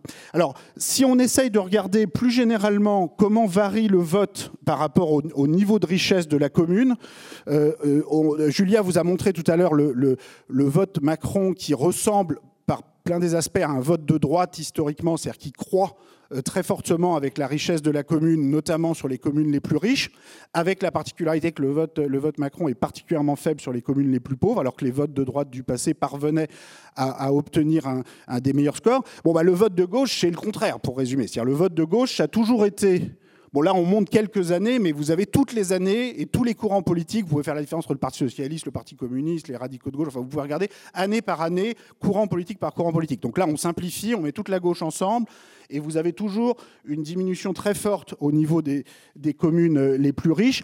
Sur les communes les plus pauvres, vous voyez qu'en fait, c'est assez plat et en particulier sur les communes vraiment les plus pauvres, la, droite, historiquement, euh, est parvenue à avoir des scores euh, importants, et pas seulement dans les, dans les communes populaires rurales, un peu au-delà. Donc, donc vous avez la, courbe, elle est surtout très très nette sur le haut, c'est moins clair euh, avant. alors si on monte, donc là on s'arrête en 1993. oui, attendez, je vais trop vite là, oui. si on regarde depuis 1993, on voit que bah, les courbes sont, sont, en gros restées les mêmes et même, sont même devenues plus pentues. C'est-à-dire que maintenant, vous voyez que sur les communes les plus pauvres, vous avez un vote notamment en 2017, par exemple 2022, qui est, qui est, quand même assez sensiblement plus fort à gauche, et la pente qui est très très forte, et même, qui est même devenue plus forte en 2017-2022. Alors ça, c'est en partie parce que les électeurs les plus euh, aisés qui votaient pour la gauche jusqu'en 2012 sont en partie passés sur le bloc du centre. Et donc, donc ça rend la courbe pour le vote de gauche encore plus pentue qu'auparavant. Dans tous les cas, vous voyez bien que quand vous voyez ce genre de courbe, l'idée que voilà, il y, avait un divorce entre les classes populaires et la gauche et que tout avait changé dans la structure du vote de gauche au cours des dernières décennies euh, paraît quand même un peu, un exagéré. C'est-à-dire qu'en fait, sur, ce type de données, vous voyez qu'en fait, bah, c'est assez stable dans le temps. Les communes riches les communes les plus riches n'ont jamais voté à gauche, sont basculées de la droite vers le centre, mais n'ont jamais voté à gauche. Les communes les plus pauvres sont plutôt devenues un peu plus à gauche qu'avant, parce que vous avez moins euh, cette, capacité d'attraction de la droite pour les, pour les communes populaires rurales qu'auparavant. Alors par contre, comme j'ai dit tout à l'heure, ce qui, maintenant est, très, est très vrai en 2017-2022, c'est que vous avez une coupure entre les, les, communes populaires urbaines et les communes populaires rurales qui a pris une ampleur qu'on n'avait pas vue pour le coup depuis la fin du XIXe siècle. Mais quand on met tout ensemble, on a, on a, on a quelque chose qui est quand même euh, très frappant. Si on regarde plus dans le détail la structure du vote pour la gauche, comme je le disais tout à l'heure, c'est plus les employés des services euh, et, moins des, et, moins, beaucoup moins des ouvriers qu'au cours du XXe siècle. Vous avez aussi ce qu'on appelle ici donc le vote à gauche aujourd'hui, employés des services, et ce qu'on appelle ici les sociodiplômés, qui vont être des, infirmières, des professeurs des écoles, qui sont diplômés, qui vont être à Bac plus 3, Bac plus 4, Bac plus 5, mais qui ont des rémunérations qui sont, disons, les plus faibles parmi les diplômés, et qui sont même parfois plus faibles que des non-diplômés, et, qui sont souvent liés aussi euh, au métier du, soin, de la santé, de l'éducation, donc liés aussi historiquement à la construction de l'État social, plus liés euh, euh, à, la, à, la, gauche. C'est quelque chose qu'on voit avec ce graphique, au sens où en général, les communes les plus diplômées votent à droite. Euh, plus fortement à droite, mais depuis le début des années 90, là on monte pour 1993, quand on contrôle pour le niveau de revenu, c'est-à-dire en particulier qu'on va regarder des communes où il y a beaucoup de diplômés, mais pas beaucoup de revenus, qui vont notamment être des communes où vous avez plus d'infirmières, de professeurs des écoles, enfin de métiers diplômés qui ne rapportent pas énormément, alors au contraire le vote à gauche est plutôt plus important, ce qui n'était pas le cas euh, avant les années, les, années, les années 90. Maintenant, je vais, je vais finir cette présentation en insistant sur des contradictions qui existent aujourd'hui à l'intérieur des différents blocs, des blocs de droite, des blocs de gauche, des blocs du centre, on en a déjà un peu parlé avec ce, vote euh, extrêmement euh, bourgeois, extrêmement clivé socialement. Mais les deux autres blocs, le bloc de gauche et le bloc de droite, sont se portent pas forcément beaucoup mieux et ont en leur sein des contradictions considérables. Alors commençons par le, bloc de droite euh, euh, avec la question du vote FNRN qui s'est euh, ruralisé de façon spectaculaire au cours du temps. Donc on voit que là, vous avez le vote Tixier-Vignancourt en 1965 ou le vote Le Pen en 1974 est un vote urbain. Vous voyez qu'il est plus fort dans les métropoles que dans les villages et dans les bourgs. C'est encore le cas en 88 assez nettement. Ça bascule complètement, alors notamment en 2007-2012, vous voyez comment le vote euh, Le Pen euh, devient cette fois-ci un vote massivement plus fort dans les villages que dans les bourgs, des banlieues, des métropoles. Donc et c'est encore plus fort en 2022. Donc vous avez une inversion complète au cours du temps qui est quelque chose d'assez spectaculaire qu'on ne voit jamais en général pour des votes qui sont euh, un peu toujours urbains ou un peu toujours ruraux. Mais là, vous avez une inversion complète euh, que vous observez également euh, quand vous regardez par rapport à la proportion d'immigrés. C'est-à-dire qu'en 86-93, le vote pour Jean-Marie Le Pen est plus fort dans les communes où il y a plus d'immigrés donc clairement, il y a un vote d'hostilité est, aux immigrés qui est lié à une, proximité physique avec, les immigrés. Alors, ça veut pas dire que toutes les personnes qui ont une proximité physique votent pour le FN, évidemment, mais, mais que dans ceux qui votent pour le FN, il y a, il y a, plus souvent euh, que pour la moyenne de la population cette proximité. C'est quelque chose qui disparaît et qui s'inverse complètement. C'est-à-dire qu'on voit en 2017-2022, c'est le contraire. C'est dans les endroits où il y a le moins d'immigrés qu'on vote pour le plus RN. Alors vous allez me dire c'est normal puisque le vote est devenu rural alors qu'il était urbain, mais c'est encore plus que ça puisque sur ce graphique on contrôle pour la taille d'agglomération et de. C'est-à-dire c'est vrai même à l'intérieur du monde rural, à l'intérieur du monde urbain. Donc c'est vraiment une inversion complète euh, qui, est quand même, euh, qui est quand même extrêmement spectaculaire. Euh, si on regarde par rapport à la richesse, c'est aussi très frappant de voir que le vote Tixier-Vignancourt, donc pour, pour les plus jeunes d'entre nous dans la salle, moi j'étais pas né non plus en 1965, mais Tixier-Vignancourt, donc c'est pas le Front National qui n'est pas créé, mais le, directeur de campagne de Tixier-Vignancourt, qui est donc le candidat Algérie française en 1965, son directeur de campagne est Jean-Marie Le Pen. Hein. et c'est là vraiment la vraie première campagne de Jean-Marie Le Pen, qui ensuite sera candidat en son nom propre en 1974. Donc c'est logique de remonter en 65 d'une certaine façon. Et on voit qu'en 65 comme en 74, euh, le vote pour la droite nationale, disons pour dire vite, est croissant avec le revenu. Donc c'est plutôt un vote bourgeois. Et puis ça va devenir un vote nettement décroissant avec le revenu à partir de 2017-2022, y compris à l'intérieur du monde rural et du monde urbain. Donc c'est vrai en général, mais c'est aussi vrai en contrôlant pour la taille d'agglomération. Ce qui, est, ce qui en fait un vote populaire, disons un vote national populaire, ce qui n'est pas du tout le cas euh, pour le coup. Alors oui, une autre caractéristique du vote FN, c'est que c'est aussi un vote où vous avez un plus fort pourcentage de propriétaires. Donc ce sont des, classes populaires, mais ce n'est pas, disons, les plus populaires des classes populaires. C'est-à-dire que vous avez quand même un taux d'accès à la propriété qui est plus important, ce qui est lié évidemment à la ruralisation du vote. C'est-à-dire c'est plus facile d'accéder à la propriété dans le monde rural que dans le monde urbain. Le, foncier est moins cher. Euh, et donc il y a une forme d'ascension sociale par l'accession à la propriété euh, qui, peut être euh, mal valorisée par la gauche, ou en tout cas les électeurs en question peuvent aussi avoir l'impression que c'est une forme d'ascension sociale, de, promotion de mobilité qui est peu valorisée par les partis de gauche. donc c'est c'est en partie lié à la ruralisation du vote RN, mais c'est aussi vrai, ce, graphique, donc là on classe les, communes par proportion de propriétaires, c'est aussi vrai à l'intérieur du monde rural et à l'intérieur du monde urbain, donc en contrôlant par ces caractéristiques.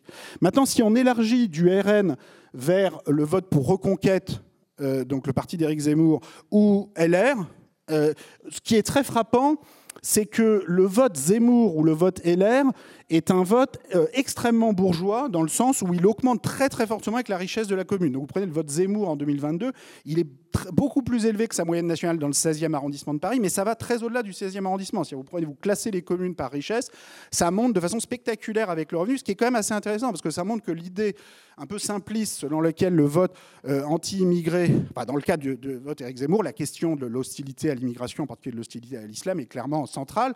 Et, ça montre que, ces sentiments anti-immigrés ou anti-islam ne sont pas forcément l'apanage des classes populaires. Enfin, ça, vous pouvez, ça peut être un électorat très bourgeois et très anti-immigré, anti-islam, ça existe.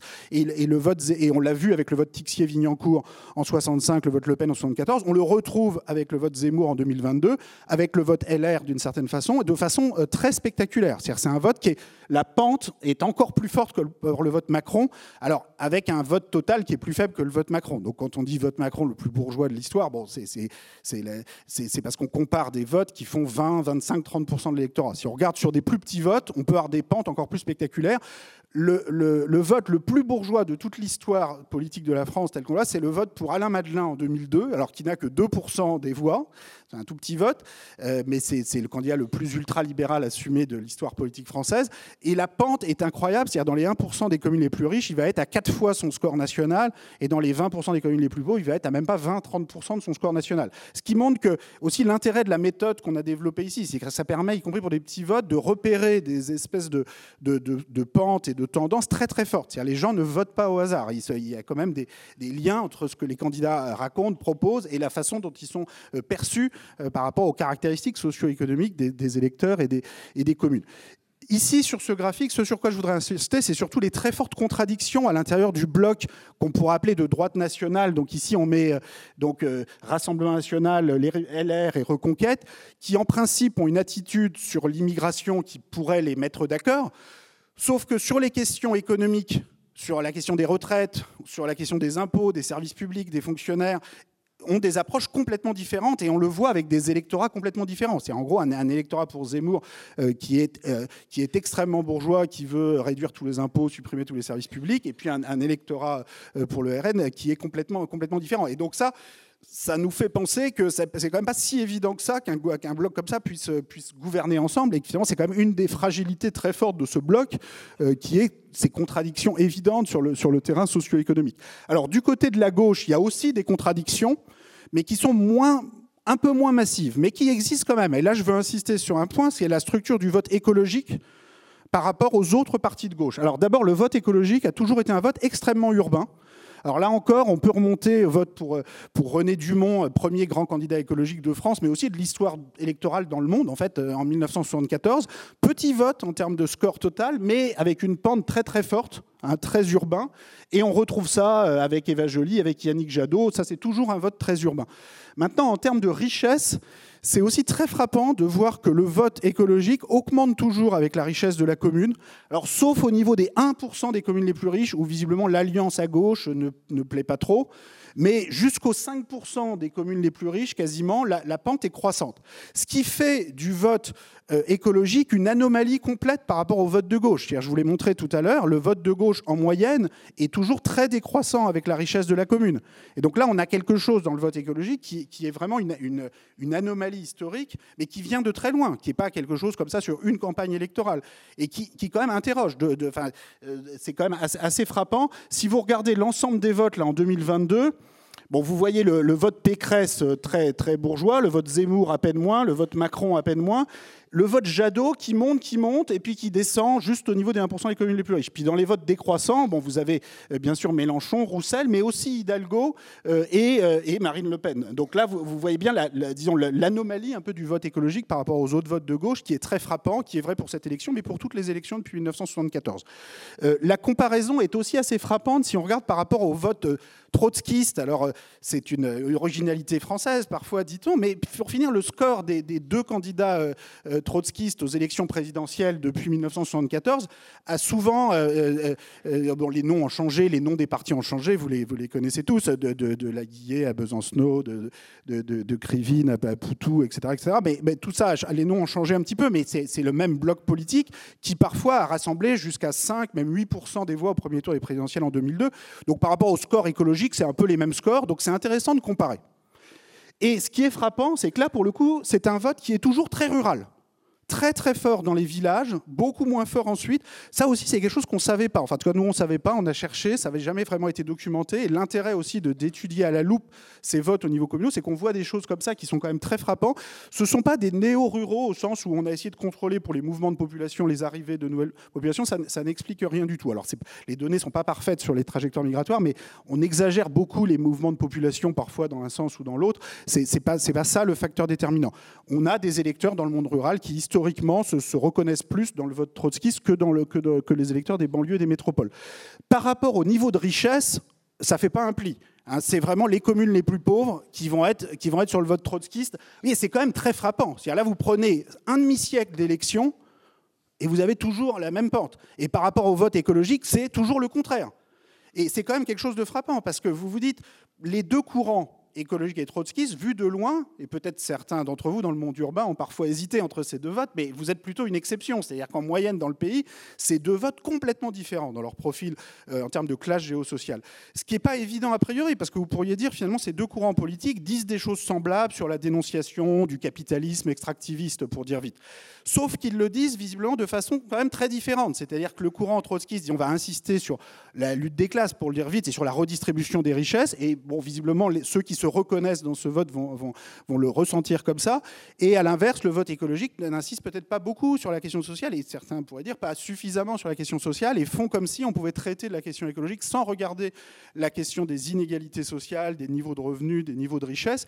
Et euh, bah, finalement, c'est perçu par les plus modestes parfois comme un vote qui, ne s'intéresse pas suffisamment à leur, à leur, à leur situation, en particulier dans le, dans le monde rural. Enfin, en tout cas, c'est ce type de résultat, je, enfin, pour nous, donne à réfléchir, montre qu'il y a des incohérences à l'intérieur du bloc de gauche. Hein, et d'arriver à faire une écologie sociale, bah, bah, c'est un défi. C'est-à-dire, c'est pas juste, on peut pas juste changer trois virgules dans un discours. Hein. il, y a des, il, y a des, il y a des réalités profondes derrière qu'on observe sur un demi-siècle, et donc il faut s'interroger profondément si on veut changer cette, cette réalité.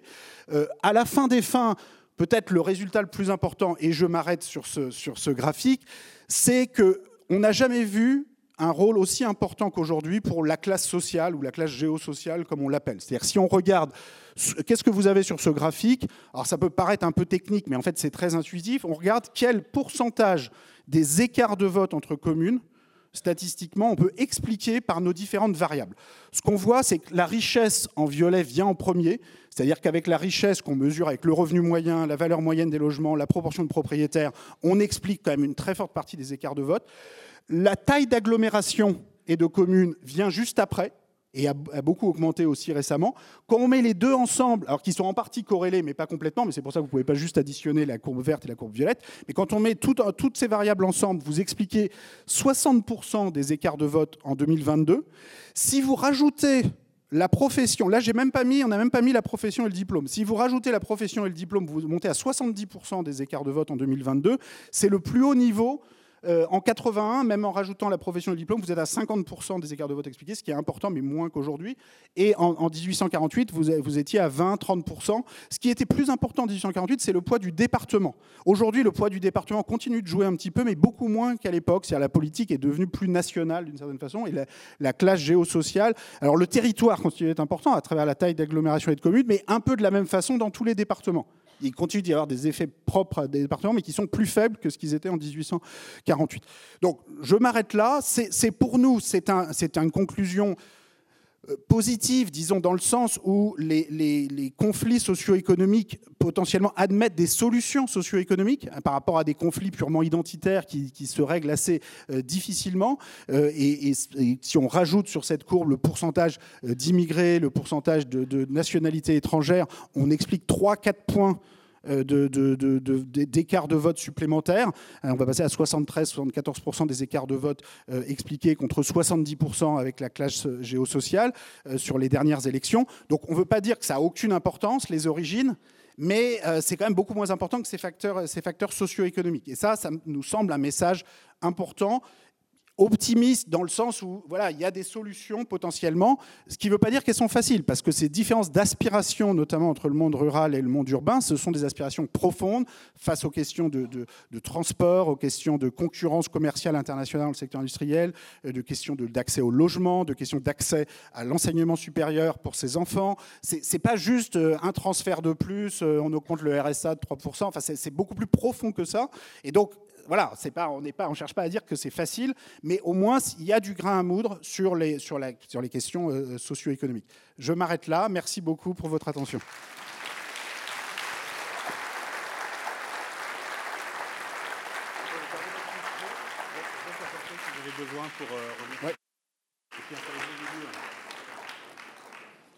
Alors je vais laisser la place très vite à Julien. Je vais peut-être répondre euh, une ou deux questions, puis les questions plus difficiles sera pour elle. Euh, D'accord.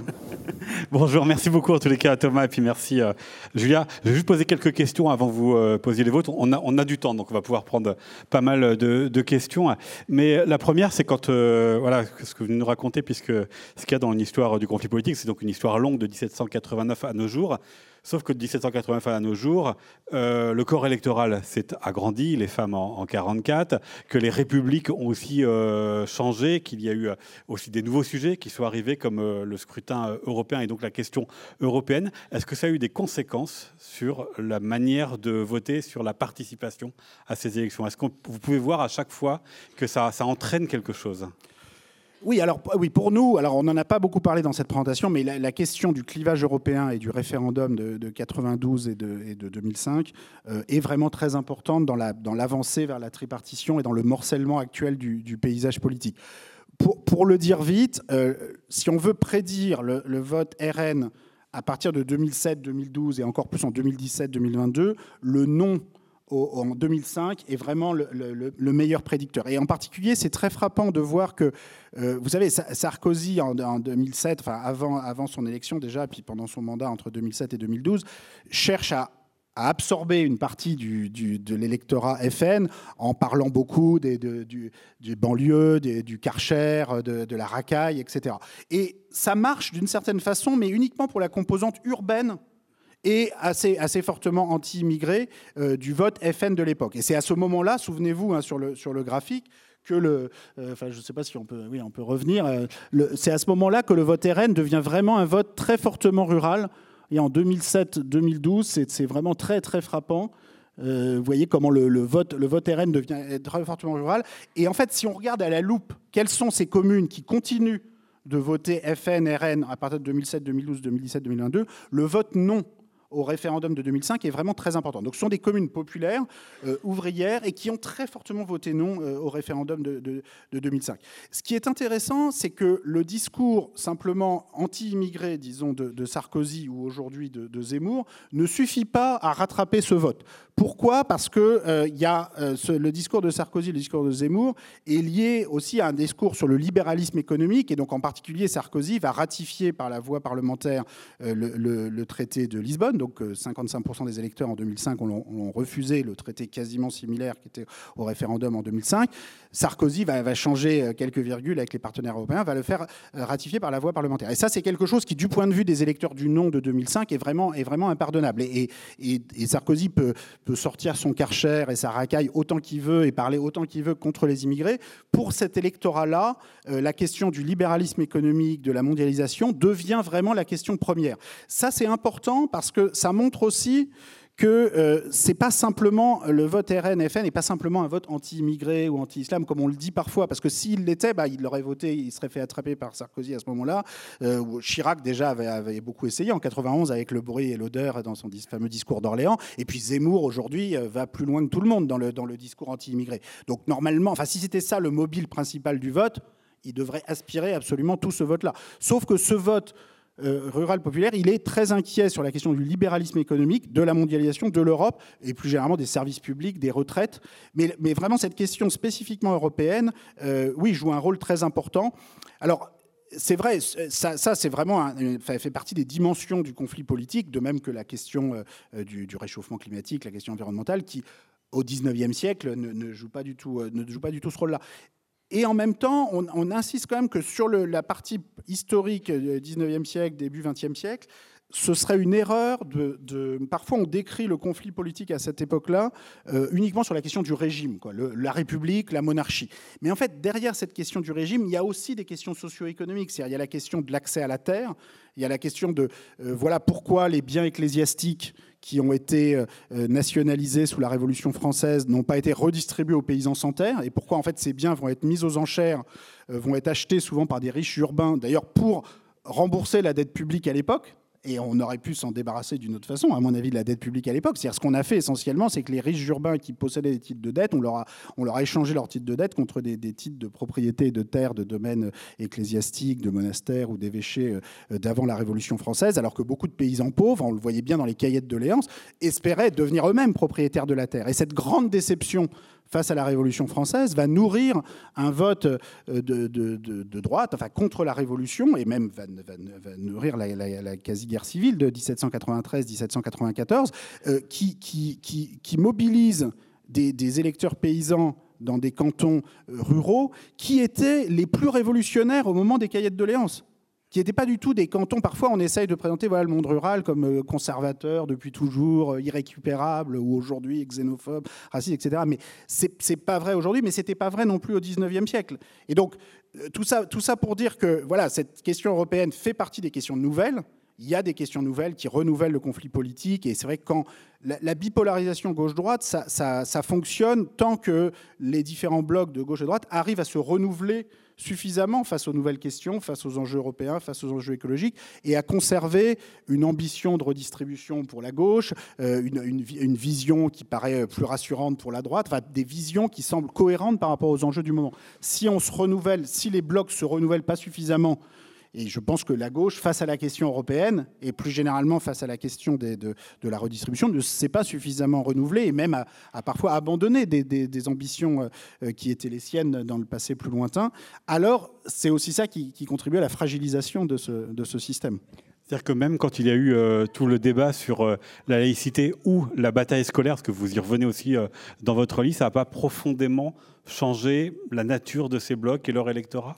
Si, si, non, il y a, des changements. Et alors, la, question de l'enseignement privé, de l'enseignement catholique, donc on en parle longuement dans le livre, on rassemble des, données euh, assez complètes sur les, proportions euh, d'enfants, de garçons, de filles, parce que c'est très différent pour les garçons et les filles, scolarisés dans le privé euh, en 1894, à différents points au 19e siècle, jusqu'à aujourd'hui, jusqu'en 2021. on a d'autres indicateurs sur les, proportions de prêtres réfractaires au niveau des cantons pendant la Révolution française. Donc on essaye vraiment, sur toute la durée euh, depuis la Révolution française jusqu'à aujourd'hui, de prendre en compte ce facteur de, la proximité à la, religion catholique. Pour résumer, ça, joue un rôle historique très important, euh, notamment autour de l'enseignement euh, privé à la, fin du 19e siècle, au début du 20e siècle. Aujourd'hui, dans les périodes actuelles, disons, c'est beaucoup plus absorbé par les, critères de richesse, les critères socio-économiques. C'est-à-dire que l'accès à l'enseignement privé en particulier aujourd'hui est, encore plus fortement relié à la, richesse, aux revenus que, que ça l'était il y a un siècle. Ça, il y a toujours eu une liaison positive, mais elle était moins forte il y a un siècle qu'aujourd'hui. C'est de statut où le statut euh, est lié au diplôme, donc tout est, tout est lié avec l'école et ce que l'on espère en tous les cas de son niveau revenu et son niveau euh, social. il y, a, Oui, il y a de ça, et les, les, croyances et les pratiques religieuses dans le même temps, elles se sont, se sont affaiblies, et donc ça devient beaucoup plus une question euh, sociale et, économique, alors qui, est, qui reste enfin, un vrai sujet, c'est-à-dire que en termes d'inégalité et d'accès à l'école, quand on regarde les, les, les, classes sociales les plus favorisées, les plus défavorisées, on a une ségrégation de fait, notamment au niveau des, des collèges et les lycées dans un certain nombre de, métropoles, euh, entre, entre des, classes populaires qui, sont quasiment totalement absentes des établissements euh, privés. Et, voilà, ça aboutit à un système de ségrégation scolaire, tout ça financé essentiellement par de l'argent public, qui, qui n'existe quasiment nulle part ailleurs. C'est-à-dire que là, on a quand même construit un, système assez, assez, étonnant et, voilà, dont on peut se demander quand est-ce qu'on on arrivera à mettre des contreparties en termes de, mixité euh, sociale euh, face à, cette, euh, face à ces financements publics.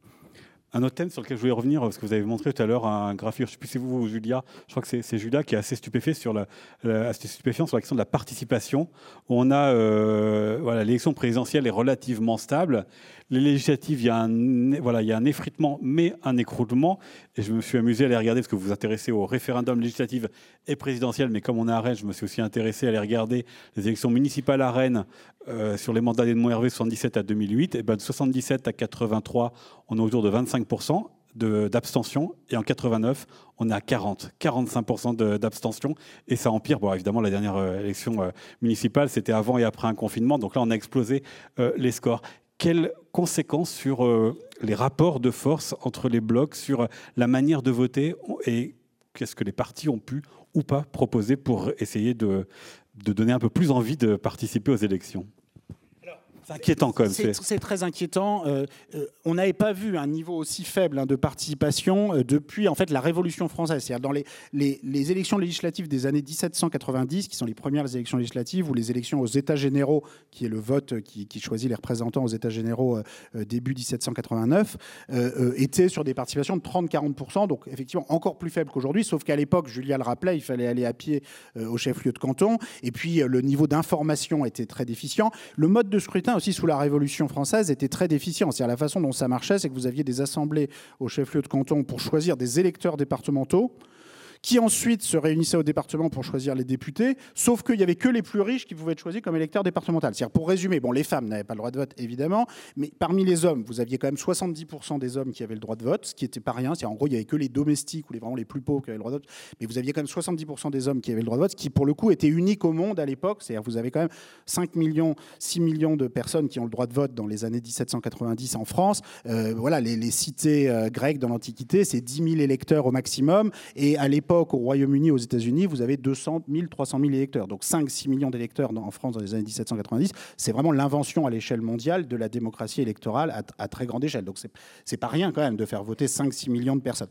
Mais euh, la grosse arnaque, c'est qu'au moment de choisir le député, donc au moment de l'Assemblée départementale, il n'y a que, en gros, les 10% des électeurs les plus riches, il faut payer suffisamment d'impôts, pour être désignés électeurs départemental, puis euh, députés. Donc quand les gens se rendent compte du stratagème, euh, ils désertent un peu les élections de députés et pour le coup votent beaucoup plus pour les élections municipales. Pour en revenir à votre question, c'est-à-dire que bah oui, c'est un peu plus juste d'une certaine façon. Et la démocratie municipale, pendant longtemps, y compris sous les, à l'époque des monarchies censitaires, hein, où entre 1815 et 1848, on a moins de 1% de la population qui a le droit de vote. C'est comme si aujourd'hui que les contribuables ISF, euh, bon l'ISF n'existe plus, mais bref, que les contribuables IFI avaient, avaient le droit de vote euh, au législatif. C'est un peu gonflé quand même, hein, mais c'est ce qu'on avait entre 1815 et 1848, alors que municipal vous aviez plusieurs dizaines de pourcents de la population qui avait le droit de vote. On était loin du suffrage universel. Mais tout ça pour dire que la démocratie municipale, pendant très longtemps, a quand même été un, espèce de point d'appui pour l'idée démocratique et la pratique démocratique dans des périodes où la démocratie parlementaire, l'élection des députés, était très relativement élitiste et, fermée. Et le fait qu'aujourd'hui, la participation municipale se soit effondré est effectivement euh, euh, préoccupant. Alors la question c'est qui bénéficie, qui perd de tout ça? Et là vraiment je veux, rappeler quand même ce résultat que montrait Julia tout à l'heure, c'est-à-dire que parfois on dit finalement ça fait pas trop de différence sur le score final parce que les abstentionnistes, s'ils avaient voté, auraient voté un peu comme ceux qui ont voté. En gros, c'est quelque chose qu'on entend souvent. C'est vrai parfois, mais c'est pas vrai actuellement. C'est-à-dire qu'actuellement, l'abstention, elle est vraiment beaucoup plus massive dans les communes pauvres que dans les communes riches, qui votent différemment. Euh, c'est-à-dire les communes pauvres euh, urbaines votent plutôt à gauche, les communes pauvres rurales votent plutôt RN. Mais il y a un autre critère qu'il qu'il faudrait augmenter, qui est quand même l'âge. C'est-à-dire que cette chute de la participation, elle est notamment dans la jeunesse, qui pour le coup vote beaucoup plus fortement à gauche aux dernières élections. Donc concrètement, euh, bah, une meilleure participation, ça bénéficierait d'abord beaucoup à la gauche, un degré moins de RN, et alors ça écraserait complètement le score du bloc, du bloc centrale actuelle. Donc la situation actuelle avec les trois tiers euh, serait très différente s'il y avait la, même, euh, la même participation dans toutes les communes et dans toutes les classes sociales.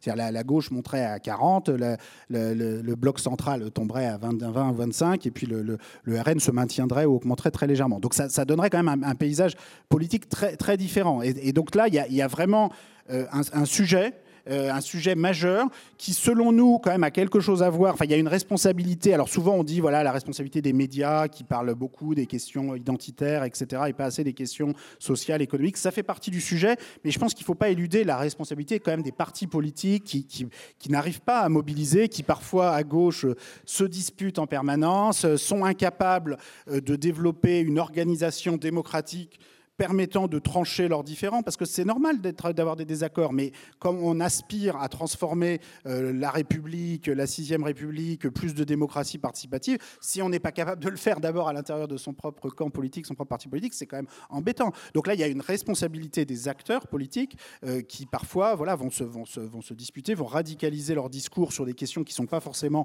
centrales euh, du point de vue des attentes des électeurs. Ou parfois, on n'a pas la même lecture de votre livre.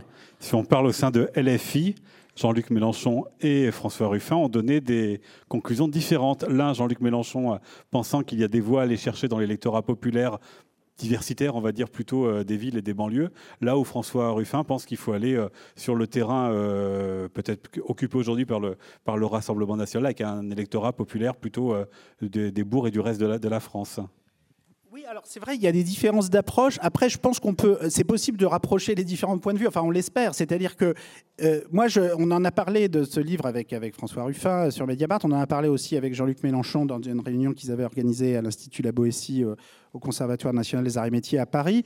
Euh, et euh, ça, le frappait quand même Jean-Luc Mélenchon quand on lui disait que, que François Mitterrand avait le même score dans les, quasiment dans les villages et dans les bourgs que dans les banlieues et les métropoles. Lui qui aime bien se comparer à François Mitterrand, ça, le, ça, le, ça, avait l'air quand même de le, de le chatouiller un petit peu. C'est-à-dire que je pense que euh, on est, de toute façon, il faut faire les deux. C'est-à-dire qu'il faut à la fois récupérer une partie des abstentionnistes du monde urbain et du, monde rural aussi, même si c'est surtout dans le monde urbain, mais il faut aussi arriver à, attirer un plus grand nombre d'électeurs des classes populaires du monde, rural. Et euh, euh, ce, qui est, quand même très frappant, donc, pour résumer, nos conclusions quand même de notre livre vont un peu plus dans le sens de Ruffin que dans le sens de, Mélenchon. Mais après, d'autres façon, il faut que tout le monde se parle et arrive à développer quelque chose en commun, puis avec les, partis écologiques, socialistes, communistes. Enfin, la, gauche est trop faible là, totalement, pour, pour se permettre de se, de se diviser. Euh, le point vraiment important du livre, c'est de dire, dans le passé, quand la gauche l'a emporté, elle a, toujours réussi à rassembler les électeurs populaires du monde rural et du monde urbain plus fortement qu'aujourd'hui. Donc c'est possible. Ça s'est fait dans le passé, à, des époques où la proportion d'agriculteurs, d'indépendants dans le monde rural était beaucoup plus importante qu'aujourd'hui. Donc, d'une certaine façon, les difficultés structurelles pour la gauche, par rapport à son idéologie historique, étaient encore plus importantes qu'aujourd'hui. Donc, partir perdant aujourd'hui et dire on ne peut pas, euh, ça, nous semble une, mauvaise idée. Et puis, en plus, d'un point de vue strictement de, stratégie politique, euh, si la gauche veut l'emporter à euh, un deuxième tour, et si la gauche veut reconstituer la bipolarisation gauche-droite, euh, il nous semble que la, meilleure chance, c'est l'élimination euh, du Rassemblement national et de Marine Le Pen au premier tour. C'est-à-dire que ce qui était tout proche hein, la dernière fois, ça, s'est joué à un point. Euh, parce que si la gauche est face au Rassemblement national au second tour, malheureusement, il y a fort à parier aujourd'hui qu'une grande partie des électeurs bourgeois votent en fait pour le Rassemblement national, ce qui est, triste à dire, mais, on arrive aujourd'hui à un stade dans le développement du, du discours politique, du conflit politique en France, où ça pourrait arriver. Donc, ça, ça c'est pas pour dire que ce serait perdu d'avance pour la gauche, mais ça pourrait être quand même très très compliqué. Et l'élimination du, RN au premier tour est, sans doute la, meilleure chance pour la gauche d'espérer l'emporter. Et pour éliminer le RN au premier tour, ce qui était pas loin la dernière fois, hein, euh, euh, il nous semble qu'il faut, euh, bah, faut essayer de fracturer quelque part l'électorat, l'électorat populaire, populaire rural qui, qui, qui vote aujourd'hui FN, mais qui est loin d'être enthousiaste pour le programme du, du FN ou pour le candidat FN. Et donc il y a des possibilités. enfin, il ne s'agit pas de dire que qu'il suffit de changer un peu le programme et puis voilà, tout l'électorat euh, RN va basculer sur la gauche. Évidemment, ça ne se passe pas comme ça, mais, mais vous pouvez récupérer quelques points et sur les derniers scrutins, euh, ça, ça s'est joué, ça s'est joué à assez peu de choses.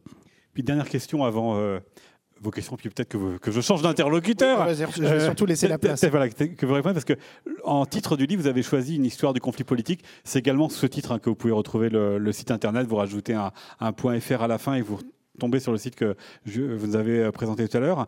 Mais c'est ces courbes qui sont très inquiétantes de, clivages sociaux, économiques, géographiques de plus en plus euh, grands. C'est-à-dire qu'il y a un écart, il, y a, des France qui ne se ressemblent plus, des France qui ne se parlent plus. Comment résoudre les conflits politiques quand euh, on a de tels écarts et que, euh, on le voit aussi dans le débat, eh bien que le débat se transforme peut-être un peu en débat plus guerrier, que l'adversaire devient un, ennemi? C'est quand même très frappant. Toutes les courbes que vous avez montrées montrent que bah, plus on avance dans le temps, plus ça, s'écarte. En tout cas, depuis deux élections. Hein. Oui, alors même si j'insiste sur le fait, là on l'a pas montré sur cette courbe, mais au moment où le poids de la classe sociale euh, augmente, hein, ce qu'on voit, donc là vous, vous faisiez référence à cette courbe-là, où le, poids de la, classe sociale augmente au cours des élections, euh, sur la longue durée, c'est le poids du département qui diminue. C'est-à-dire que vous aviez des affrontements, pour le coup, régionaux, des, politisations au niveau, qui se faisaient au niveau régional au 19e siècle. C'est moins le cas aujourd'hui. Il y a encore des. On ne vote pas la même façon dans l'Ouest, dans l'Est, etc. On le sait bien. Mais ces oppositions régionales sont beaucoup moins massives qu'elle était euh, sous la Troisième République, où là, vous pouviez avoir des départements entiers qui votaient à droite, d'autres à gauche. Enfin, c'était beaucoup plus fort, c'était beaucoup plus marqué. Ce qu'il a, pour le coup, c'est le genre de clivage territorial, euh, c'est peut-être c'est encore plus compliqué d'une certaine façon. Et, donc, euh, moi, j'insiste sur le fait que ce, ce, clivage par la classe sociale, par la classe géosociale, c'est quelque chose qui peut admettre des solutions. C'est-à-dire qu'il faut essayer de le voir d'une façon, positive. Et puis, il ne faut pas oublier que vous avez toute une partie quand même des écarts de vote entre communes qui ne sont pas expliqués par ces variables. Puis, à l'intérieur de chaque commune, vous avez des écarts de vote au niveau individuel, pour le coup, qui ne sont pas expliqués par ces variables. Donc, la politique, c'est toujours un mélange voilà, de, subjectivité individuelle. C'est-à-dire chacun, par euh, les, les, les possibilités d'échange qu'il a pu avoir avec les autres, avec ses voisins, avec sa famille, avec ses amis, euh, des livres qu'il a pu lire ou dont il a pu entendre parler, des journaux, toutes les formes de socialisation par des syndicats, par, par des, collectifs, des organisations, se forment une opinion qui est loin d'être uniquement déterminée par ces facteurs. Donc il y a ce soubassement euh, socio-économique, matériel, qui structure des aspirations, des intérêts différents, et ce n'est pas une mauvaise chose en soi, à condition euh, qu'ensuite, il y ait des processus de mobilisation collective, des organisations collectives qui permettent ensuite à des alternances démocratiques de se produire. Et c'est ça, à mon avis, le plus gros problème actuellement. Et le, fait que le vote Macron soit très bourgeois, comme on l'a dit, bon, à la limite, le vote de droite dans le passé l'a toujours été, mais il y avait des alternances entre la droite et la gauche, et euh, chacun des camps avait quelque chose à apporter. C'est-à-dire que nous, on ne dit pas du tout, euh, voilà, il faut que ce soit toujours le même camp qui est au pouvoir. Le fait d'avoir ces alternances au pouvoir est en soi utile, ça met des limites à ce que chacun peut faire, ça oblige chacun à se dépasser, sinon il va... C'est un, une grande marche vers une égalité politique. À, la fin des fins, à la fois la gauche et la droite, historiquement, ont permis de développer euh, la, sécurité sociale, euh, les, services publics, euh, une plus grande égalité sociale et politique et une plus grande prospérité économique, sociale. Donc à, la fin, ce, processus un peu de dialectique entre la gauche et la droite a, été un grand succès. Donc nous, on est surtout des militants de l'alternance démocratique, de la possibilité d'alternance. La difficulté difficulté, c'est quand vous avez tous ces clivages, mais qui ne débouchent sur aucune alternance. C'est-à-dire que la situation actuelle, où vous avez quand même, pour résumer, hein, je vais être désagréable avec personne, mais un bloc central qui a tendance à dire, bah voilà, c'est moi ou le chaos. C'est-à-dire, je suis la raison et vous êtes les extrêmes. Euh, ça, ça, ça, disqualifie la possibilité d'une alternance démocratique, ça dramatise la possibilité d'une alternance démocratique, et ça, ça c'est très embêtant d'un point de vue démocratique pour le coup. Et donc ça se présente comme euh, extrêmement euh, avancé, sophistiqué, progressiste comme point de vue, mais d'une certaine façon, ça, nie l'essence même de la démocratie, qui est qu'il peut y avoir des alternances. Donc typiquement entre deux camps qui se regroupent en deux blocs, de, gauche et de droite historiquement. Et, Vous avez une préférence pour la bipartition? Par bah, rapport à la C'est-à-dire qu'on a d'abord une préférence pour la possibilité d'alternance claire, où les, où les, où, et on voit que les périodes de plus forte mobilisation politique et aussi d'avancer sur le plan social, mais aussi sur le plan économique en termes de prospérité, sont des périodes où euh, l'alternance est possible. Parce que c'est ça qui fait bah, aussi qu'on ne peut pas faire n'importe quoi au pouvoir. C'est-à-dire que quand vous avez 70% de la population qui, ne, veut pas être quelque chose... Bon, voilà, en général, vous, vous changez d'avis ou voilà, vous savez que vous perdez les élections suivantes. Là, il y a l'idée qu'on peut continuer de gagner les élections en étant structurellement minoritaire. Et ça, ça c'est ce manque de force de rappel démocratique est un problème. Merci. À merci beaucoup. Je vais laisser Julia euh, prendre la suite. Et merci, merci beaucoup.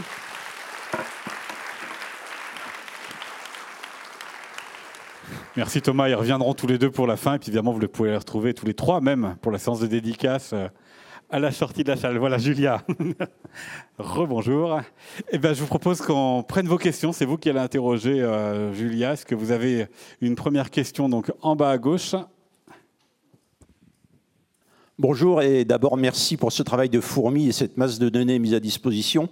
J'avais une question de l'évolution du vote par rapport aux grands événements qui ont, bouleversé la France. Je pense aux guerres, mondiales, aux crises de 29 à mai 68. S'il y avait des évolutions sur le vote et in fine, si c'était prévisible par des évolutions euh, pré-vote, enfin pré-événement ou les, comment dirais-je, euh, ces, événements avaient influencé fortement le vote euh, à l'issue.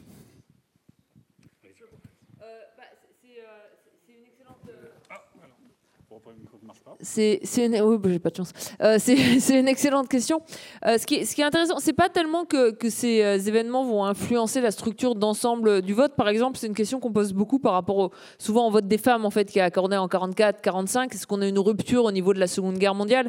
On voit pas de, de, de grandes ruptures à l'intérieur des blocs qui vont être marquées soit par la Première Guerre mondiale, soit par la Seconde Guerre mondiale, ou par la crise de 29, ou par exemple par les événements de 68. Ce qui est intéressant, c'est de voir comment ça va influencer finalement les programmes et, la manière dont la, vie politique va, se faire. Thomas, tout à l'heure, il finissait en, disant que bah, et la droite et la gauche avaient contribué au développement de, l'État social euh, avec, avec de l'alternance politique. Ce qui est intéressant, c'est de regarder par exemple ce qui se passe au lendemain de la Première Guerre mondiale. Au lendemain de la Première Guerre mondiale, un des grands enjeux euh, du moment, c'est vraiment la question de la dette. Cette question de la dette, elle est héritée euh, de, de, la guerre. Et en fait, on va se retrouver avec une chambre de droite en 1919, la chambre bleu horizon, la chambre la plus à droite finalement de toute l'histoire de France, qui va voter le taux d'imposition sur le revenu le plus progressif et le plus élevé tout en haut de toute l'histoire de France.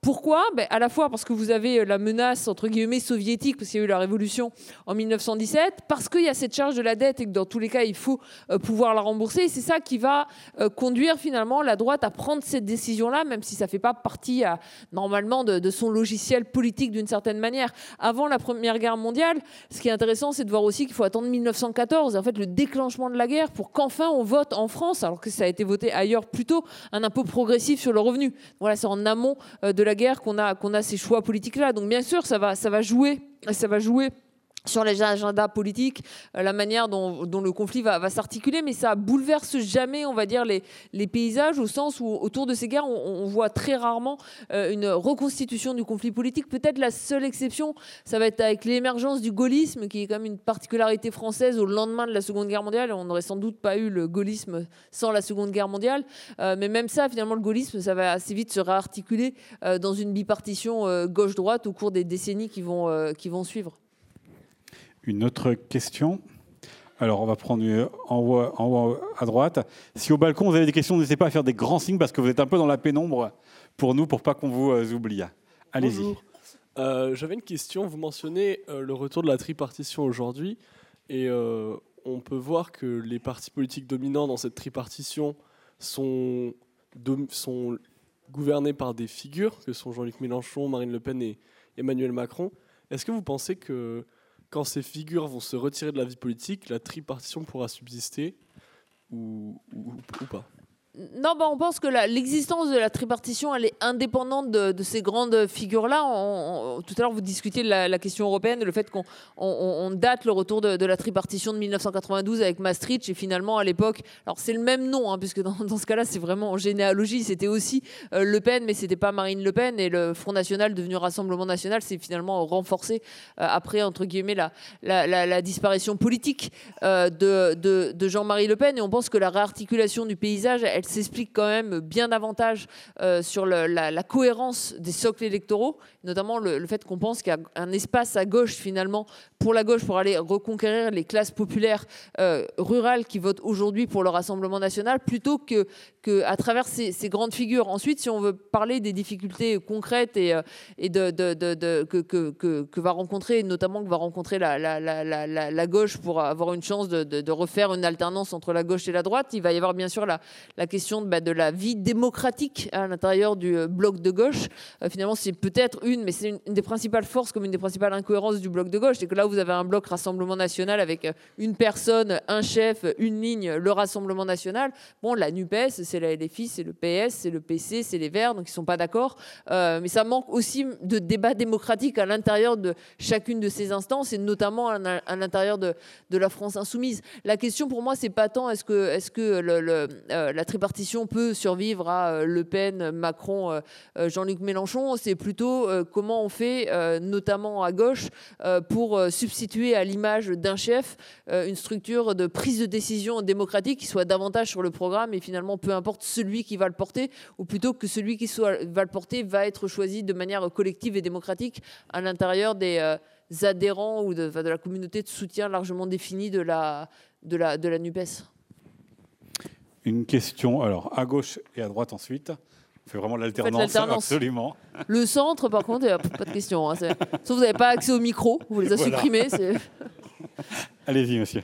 Oui, merci euh, d'abord pour toute cette avalanche-là des, des graphes, etc., que j'ai eu de mal à, à, tout suivre.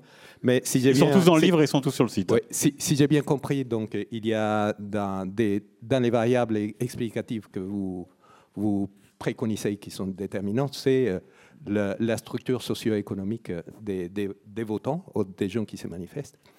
Il y a, quelque chose que vous n'avez pas abordé, c'est, euh, parce que c'est une étude historique, c'est comment on va structurer pour les défis qu'on a pour les années qui viennent. On parle du défi climatique, les crises sociales, etc et pouvoir structurer un message soit à droite ou à gauche, peu importe, mais on sait que ça va tomber plutôt gauche parce que la droite, traditionnellement, elle garde les statuts. Et comment on va pouvoir structurer un discours? Il doit être composé de quoi pour pouvoir unifier ces, ces forces-là qui sont en train de penser à un futur qui soit le moins détérioré possible et pour le bien commun. Ça, c'est un point. Et comment, on sait euh, que vous êtes euh, une chercheuse engagée, euh, plutôt à gauche. Comment ces, comment dire, ces discours factuels que vous présentez là est accepté dans le sens de la structuration d'un discours pour unifier ces forces-là pour préparer les défis de ces siècles. Merci.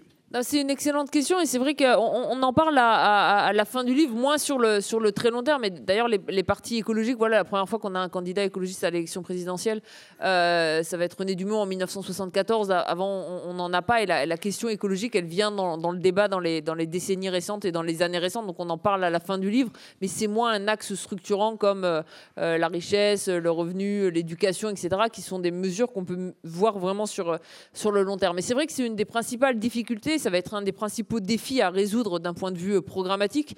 Thomas, vous montrez tout à l'heure le, graphique sur le vote euh, écologique. C'est pas la moindre des contradictions euh, à gauche, puisqu'on a un vote de gauche qui d'habitude diminue très fortement avec le, revenu, et, le vote pour les Verts, c'est un, vote qui monte en fait avec le revenu, à l'exception du, haut de la, distribution.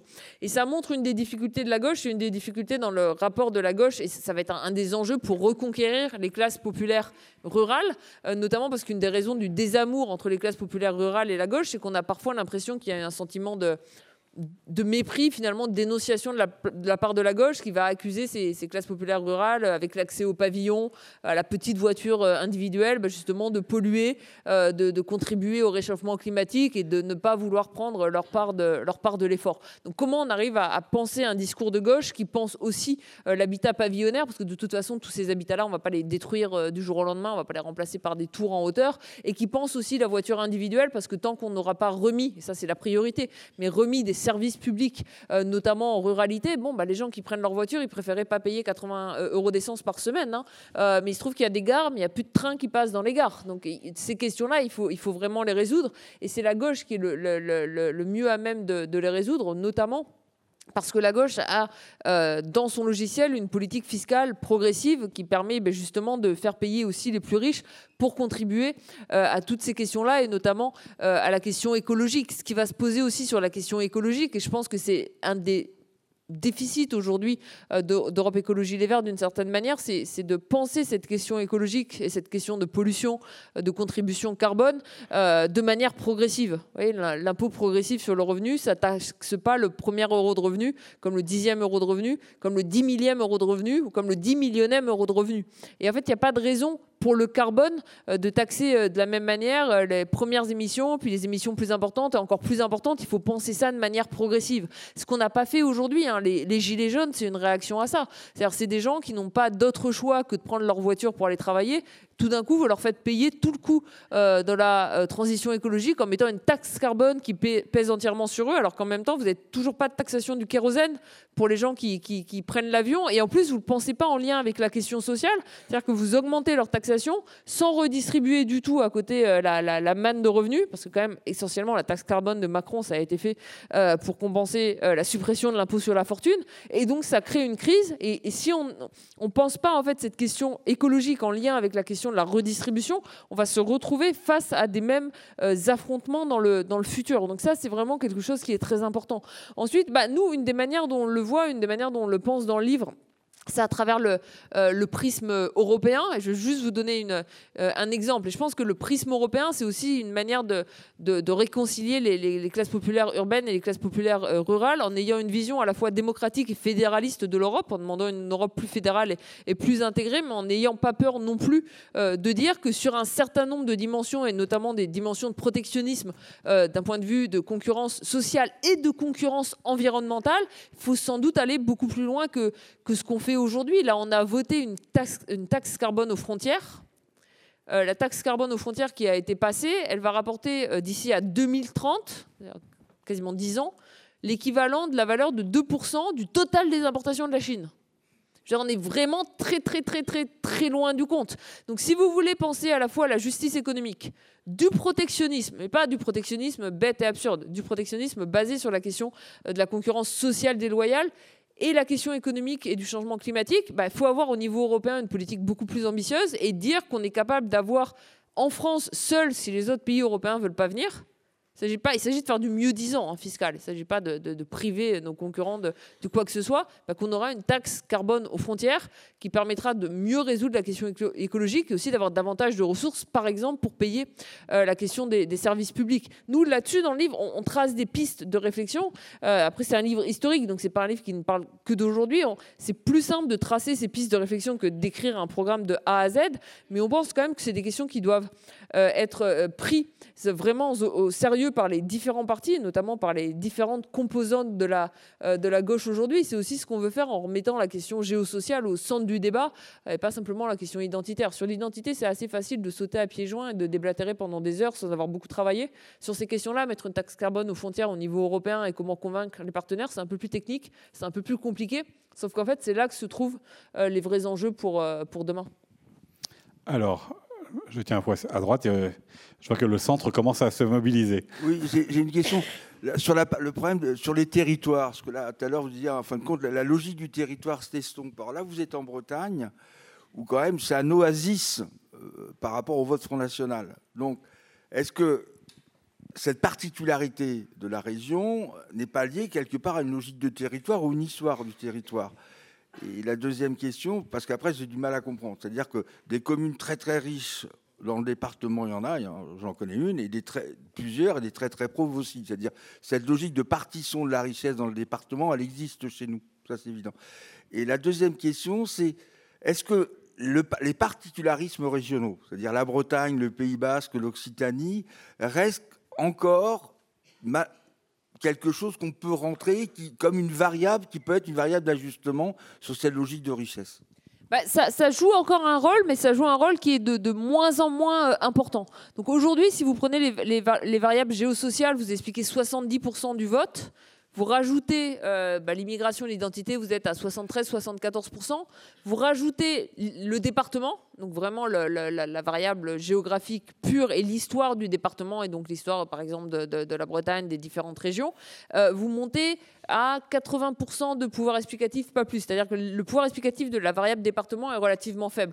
Vous prenez 1848 avec les variables géosociales, vous expliquez 30% simplement des différences de vote et quasiment autant simplement avec le seul département. C'est-à-dire que les particularités des départements euh, bah, qui ont été étudiées pendant des années par des, chercheurs comme euh, Hervé Lebras, Emmanuel Todd, etc., elles ont joué historiquement un poids très important elles n'ont pas encore entièrement disparu, ce qu'on voit sur la, persistance de certains votes euh, au niveau de, grands ensembles, si vous regardez la, France, mais elles s'effritent euh, petit à petit, c'est-à-dire que même les, oasis commencent à être attaquées. Ça s'est vu euh, lors des dernières législatives, par exemple, avec des victoires assez importantes du Rassemblement national, par exemple dans certains coins du sud-ouest où jamais vous aviez eu un, vote de droite massif. Donc cette particularité-là s'effrite, un, parce que bah, l'histoire perd en importance au cours du temps d'une certaine manière, et aussi parce que quand même de plus en plus euh, le débat public euh, se, nationalise, euh, les, médias sont nationalisés et vous avez un vote qui se, fait souvent de plus en plus sur des figures nationales et moins sur des choix d'élus locaux. C'est pas toujours vrai, mais si vous regardez par exemple le vote Macron en 2017 lors des législatives, c'est quasiment indépendamment des candidats que vous alliez élire tel ou tel député alors à l'époque, c'était En Marche euh, pour soutenir le candidat à la présidentielle. Euh, alors que ça, c'était moins vrai avant. Vous aviez des figures, euh, des deals locales qui allaient se représenter d'élection en élection. Donc il n'a pas disparu entièrement ce poids-là, mais il est quand même, il, diminue fortement. Et du coup, si vous regardez même à l'intérieur de tel ou tel département, vous allez quand même voir des variations et des variations assez intéressantes à l'intérieur d'un département plutôt à gauche ou à l'intérieur d'un département plutôt à droite, en fonction des caractéristiques des différentes, des différentes communes. Alors, une question euh, au centre, euh, l'avant-dernier rang. Euh, madame lève la main depuis tout à l'heure.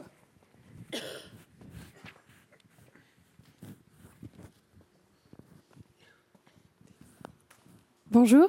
vous parlez assez peu de l'âge de l'électorat comme un facteur explicatif du vote et je me demandais pourquoi. Ah, parce, qu'on n'avait qu'une heure et demie pour l'instant. non, mais pas, pas uniquement. En fait, euh, il y, y, a deux euh, limites euh, des, données, des données communales. Enfin, la première grande limite, c'est quand même la question du genre. Euh, c'est-à-dire que pour le coup, en fait, qu'est-ce qui nous permet d'analyser le vote avec les données communales? Le fait qu'on ait des variations entre les communes. Donc sur la question du genre, malheureusement, on a très peu de variations entre les communes. Et en général, vous avez d'assez bons 50-50 entre les, hommes et les femmes. On a un peu plus de variations euh, du point de vue de l'âge entre les communes. Donc ça, on prend quand même en, compte la structure par âge, mais pas tellement. C'est très, très très rare d'avoir des communes avec que des jeunes ou des communes avec que des personnes âgées. On en a quand même un peu on en parle un peu, mais pas, mais pas tellement. Alors dans le livre, on en parle quand même un petit peu parce qu'il y, a, cette question qui revient euh, souvent de dire, bah, il y a quand même un vote qui est déterminé par l'âge. Si vous prenez le vote de ceux des plus jeunes qui ont voté, ils ont voté massivement pour le coup euh, pour la France insoumise. Si vous prenez par exemple les retraités, ils ont voté massivement euh, pour Emmanuel Macron. Donc vous avez quand même des facteurs d'âge qui jouent en plus des autres facteurs dans le, dans le vote. Et, et ça, ça, va souvent dans le débat où on dit, bah, est-ce que la, la France va être structurellement de, de plus en plus à droite parce que les personnes âgées en général votent davantage à, droite et que la population est en train de vieillir. Une des choses qu'on discute dans le livre qui, me semble extrêmement importante, c'est est-ce que c'est un effet d'âge? Est-ce que quand vous vieillissez, vous, vous votez davantage à droite? Ou est-ce que, et c'est ce qui est davantage documenté, c'est pas plus un effet de cohorte? C'est-à-dire des euh, gens qui ont été élevés après la Seconde Guerre mondiale, qui ont connu le baby-boom, aujourd'hui sont davantage conservateurs. Et en fait, ce qu'on voit, c'est plutôt que c'est davantage un effet de cohorte qu'un effet d'âge, c'est-à-dire qu'aujourd'hui, les gens qui ont 65, 70 ans, ils ont été euh, élevés euh, dans une certaine époque qui fait que 60 ans plus tard, bah, ils votent davantage à droite, que simplement le fait que quand on vient plus âgé, on devient structurellement plus, euh, plus conservateur. Mais c'est vrai que ce, phénomène de, de, l'âge, d'une certaine manière, ça, ça fait partie des, des, choses qui nous rendent d'une certaine manière un peu plus optimistes. C'est-à-dire qu'il y a un vrai enjeu d'aller euh, convaincre les plus jeunes euh, d'aller voter. Mais c'est vrai que si ces plus jeunes allaient voter, et qui votaient comme ceux des plus jeunes qui votent aujourd'hui, ils voteraient quand même davantage pour, le, pour le bloc de gauche que notamment pour le bloc Rassemblement national. Et vous notez aussi les différences entre les hommes et les femmes. Alors on note aussi des, différences entre les hommes et les femmes. Alors là, pour le coup, en s'appuyant sur les données d'enquête, parce que les données d'enquête euh, sont beaucoup plus utiles pour le coup pour euh, comprendre le vote femmes-hommes euh, que les données au niveau communal, parce qu'on manque de, de variation. Et ce qu'on voit, c'est qu'aujourd'hui, les femmes votent plus à gauche que les hommes. Alors la question est de savoir pourquoi. C'est en partie lié au fait qu'en moyenne, les femmes ont des revenus plus faibles sont davantage précaires, sont davantage dans des situations de, de mères seules, dans des familles euh, monoparentales, et subissent davantage le temps partiel subi. Mais même une fois qu'on a contrôlé pour euh, tous ces facteurs-là, on voit un survote, entre guillemets, euh, simplement dû au, genre des femmes pour, pour la gauche par rapport au vote pour la droite, ce qui n'était pas le cas historiquement. hein. Quand on a eu au départ le droit de vote donné aux femmes, il y avait cette peur que la femme allait voter comme le curé, et de facto, les femmes, au départ, ont voté davantage à droite. Mais depuis une vingtaine d'années, on voit un vote des femmes qui est de plus en plus un de gauche, même une fois qu'on a absorbé euh, simplement le facteur euh, lié au, au fait qu'elles ont en moyenne un, un moindre euh, revenu. Une autre question, je regarde au balcon, il n'y a pas de question pour l'instant. Monsieur au premier rang. Oui, bonjour, merci pour, euh, pour euh, cette présentation et puis pour la profondeur de votre travail. Moi, je suis très, très, très frappé par euh, tout le travail d'historien, de dépouillement, de transcription, de 5 ans de travail quand même. hein. Voilà, c'est À deux, hein. c'est- 24 heures sur 24 presque. c'est assez énorme. Et euh, du coup, donc, vous datez le début de la tripartition à 1992. Nous, elle nous saute aux yeux finalement le 21 avril euh, euh, 2002, euh, au moment où Jean-Marie Le Pen euh, euh, franchit le plafond de verre et y arrive euh, à se qualifier pour le second tour, et euh, Jacques Chirac euh, qui apparaît comme euh, l'incarnation du cordon sanitaire. 20 ans plus tard, on a un ministre de l'Intérieur qui se revendique du bloc du centre, mais qui qualifie la leader du bloc patriote national de un peu trop molle, et qui, cette semaine, réclame un tweet d'excuse à un footballeur, sinon c'est la déchéance de nationalité. Enfin bref, on a vraiment l'impression d'une confusion euh, et puis d'une porosité euh, possible entre, entre ces deux blocs. Vous qui avez euh, du coup beaucoup travaillé sur les archives médias, enfin les, les journaux de l'époque 1848-1910 où on retrouvait cette tripartition, est- est-ce que la tripartition c'est la grande décomposition Est-ce que c'est la grande confusion? Non, mais ce qui est intéressant, c'est justement le, fait que vous notiez cette porosité, bah, ça, explique aussi pourquoi on, date le début de la tripartition de 92 plutôt que de 2002, c'est parce qu'on essaie de la comprendre. Mais de facto, dans les urnes, on pourrait même la dater de 2017, hein, euh, plutôt que de la dater de 1992. Et on essaie de comprendre en fait ce qui s'est passé la, et la porosité entre les, deux blocs. Et donc à l'époque, en fait, c'était plutôt le bloc de droite traditionnel et puis le bloc Front National, Rassemblement National.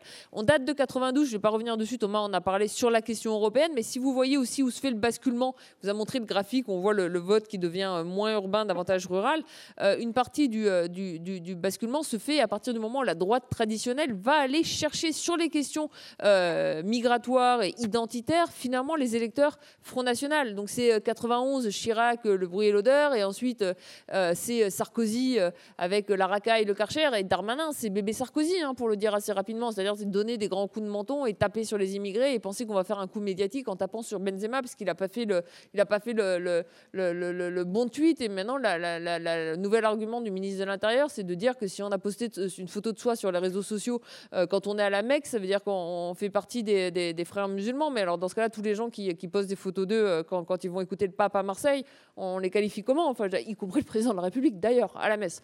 Euh, donc voilà. Euh, c'est-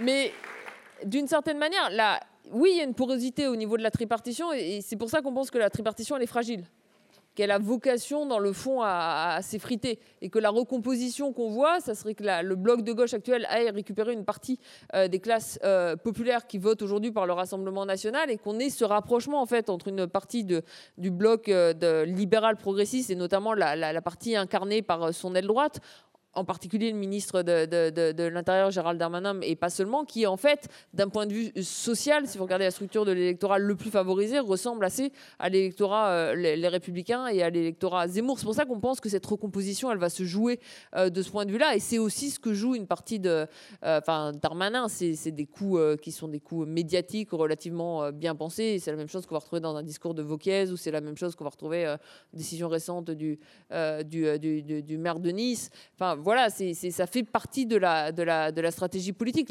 Le danger de ces stratégies politiques-là, c'est qu'elles renforcent et qu'elles légitiment le bloc Rassemblement national et que vous avez des enquêtes, pour le coup, en a vu une, qui est euh, encore il y a à peine deux ou trois semaines, qui finalement voit euh, Marine Le Pen comme moins euh, dangereuse politiquement et plus apte à, gouverner que le, bloc- de gauche, parce qu'à force d'aller chercher finalement l'électorat avec ces arguments-là, bah, on, on est en train de les dédiaboliser, mais comme euh, en même temps on est dans une espèce de tripartition où on veut délégitimer les oppositions, ben, on va traiter par contre de non-républicains, etc., le, bloc, le bloc de gauche. Donc oui, en fait, la fin de la tripartition, ça va jouer sur la grande confusion aussi, parce que ça suppose une, reconstruction de, de, forces politiques qui fait que vous avez certains éléments du bloc central qui, à la fin de la tripartition, va disparaître, donc qui, qui ont vocation à partir soit d'un côté, finalement, soit de, soit de, soit de l'autre. Tout à gauche. Une question.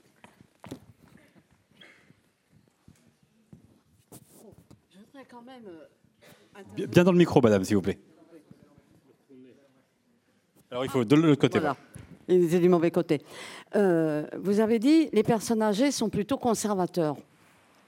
Alors, moi, je voudrais quand même vous dire que je suis loin d'être. Statistiquement parlant. Bon. Je suis loin d'être jeune. Loin. J'ai toujours voté à gauche. On a, c'est quand même ces générations-là qui ont tenu le Parti communiste. Que maintenant, des tas de choses ont été faites à gauche, et alors, à gauche, à gauche, hein, pas une petite gauche, qui s'effondre gentiment parce que tout le monde s'en fout, y compris les jeunes, qui ont beaucoup de mal à raccrocher à la politique. Hein. Et alors ça, je ne suis pas d'accord du tout que les personnes âgées sont conservateurs. Pas du tout. Une réponse. S'il vous plaît, s'il vous plaît.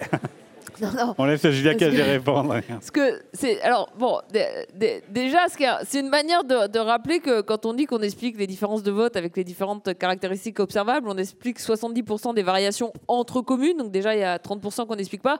Et en plus il y a beaucoup de différences à l'intérieur de chaque commune. Et bien sûr il y a des spécificités au niveau de chacun des individus. Et c'est encore heureux. Ce que je disais juste si vous si vous regardez le le vote aux dernières présidentielles, par exemple, les plus de 65 ans par rapport au reste de la population ont voté massivement plus euh, Emmanuel Macron euh, que pour les autres partis politiques. Ensuite, vous avez entièrement raison aussi de dire que si les plus de 65 ans n'avaient pas voté euh, au second tour, Marine Le Pen aurait été élue présidente de la République. Hein. Donc heureusement qu'on a ce vote aussi des, plus de 65 ans. Voilà, je répondais juste sur une régularité statistique dans les données à la suite d'une question qu'on m'a posée. Oui. Alors, madame, reprenez rapidement, s'il vous plaît. Non, mais rapidement, oui. On n'a pas voté Le Pen. Les personnes âgées n'ont pas voté Macron par plaisir. Hein. Non, Ni les jeunes non plus. Eh, moi, bon, non plus, d'ailleurs. Mais on sait très bien pourquoi on a voté Macron. Hein. Oui, oui. En haut à droite.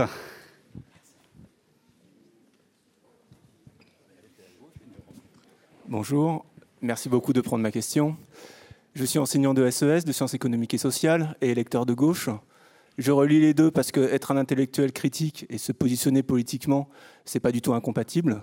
Je pense que les travaux de Pierre Bourdieu, les travaux de Frédéric Lordon et les travaux d'Angela Davis, pour ne citer que, n'ont absolument pas à rougir de leur positionnement politique.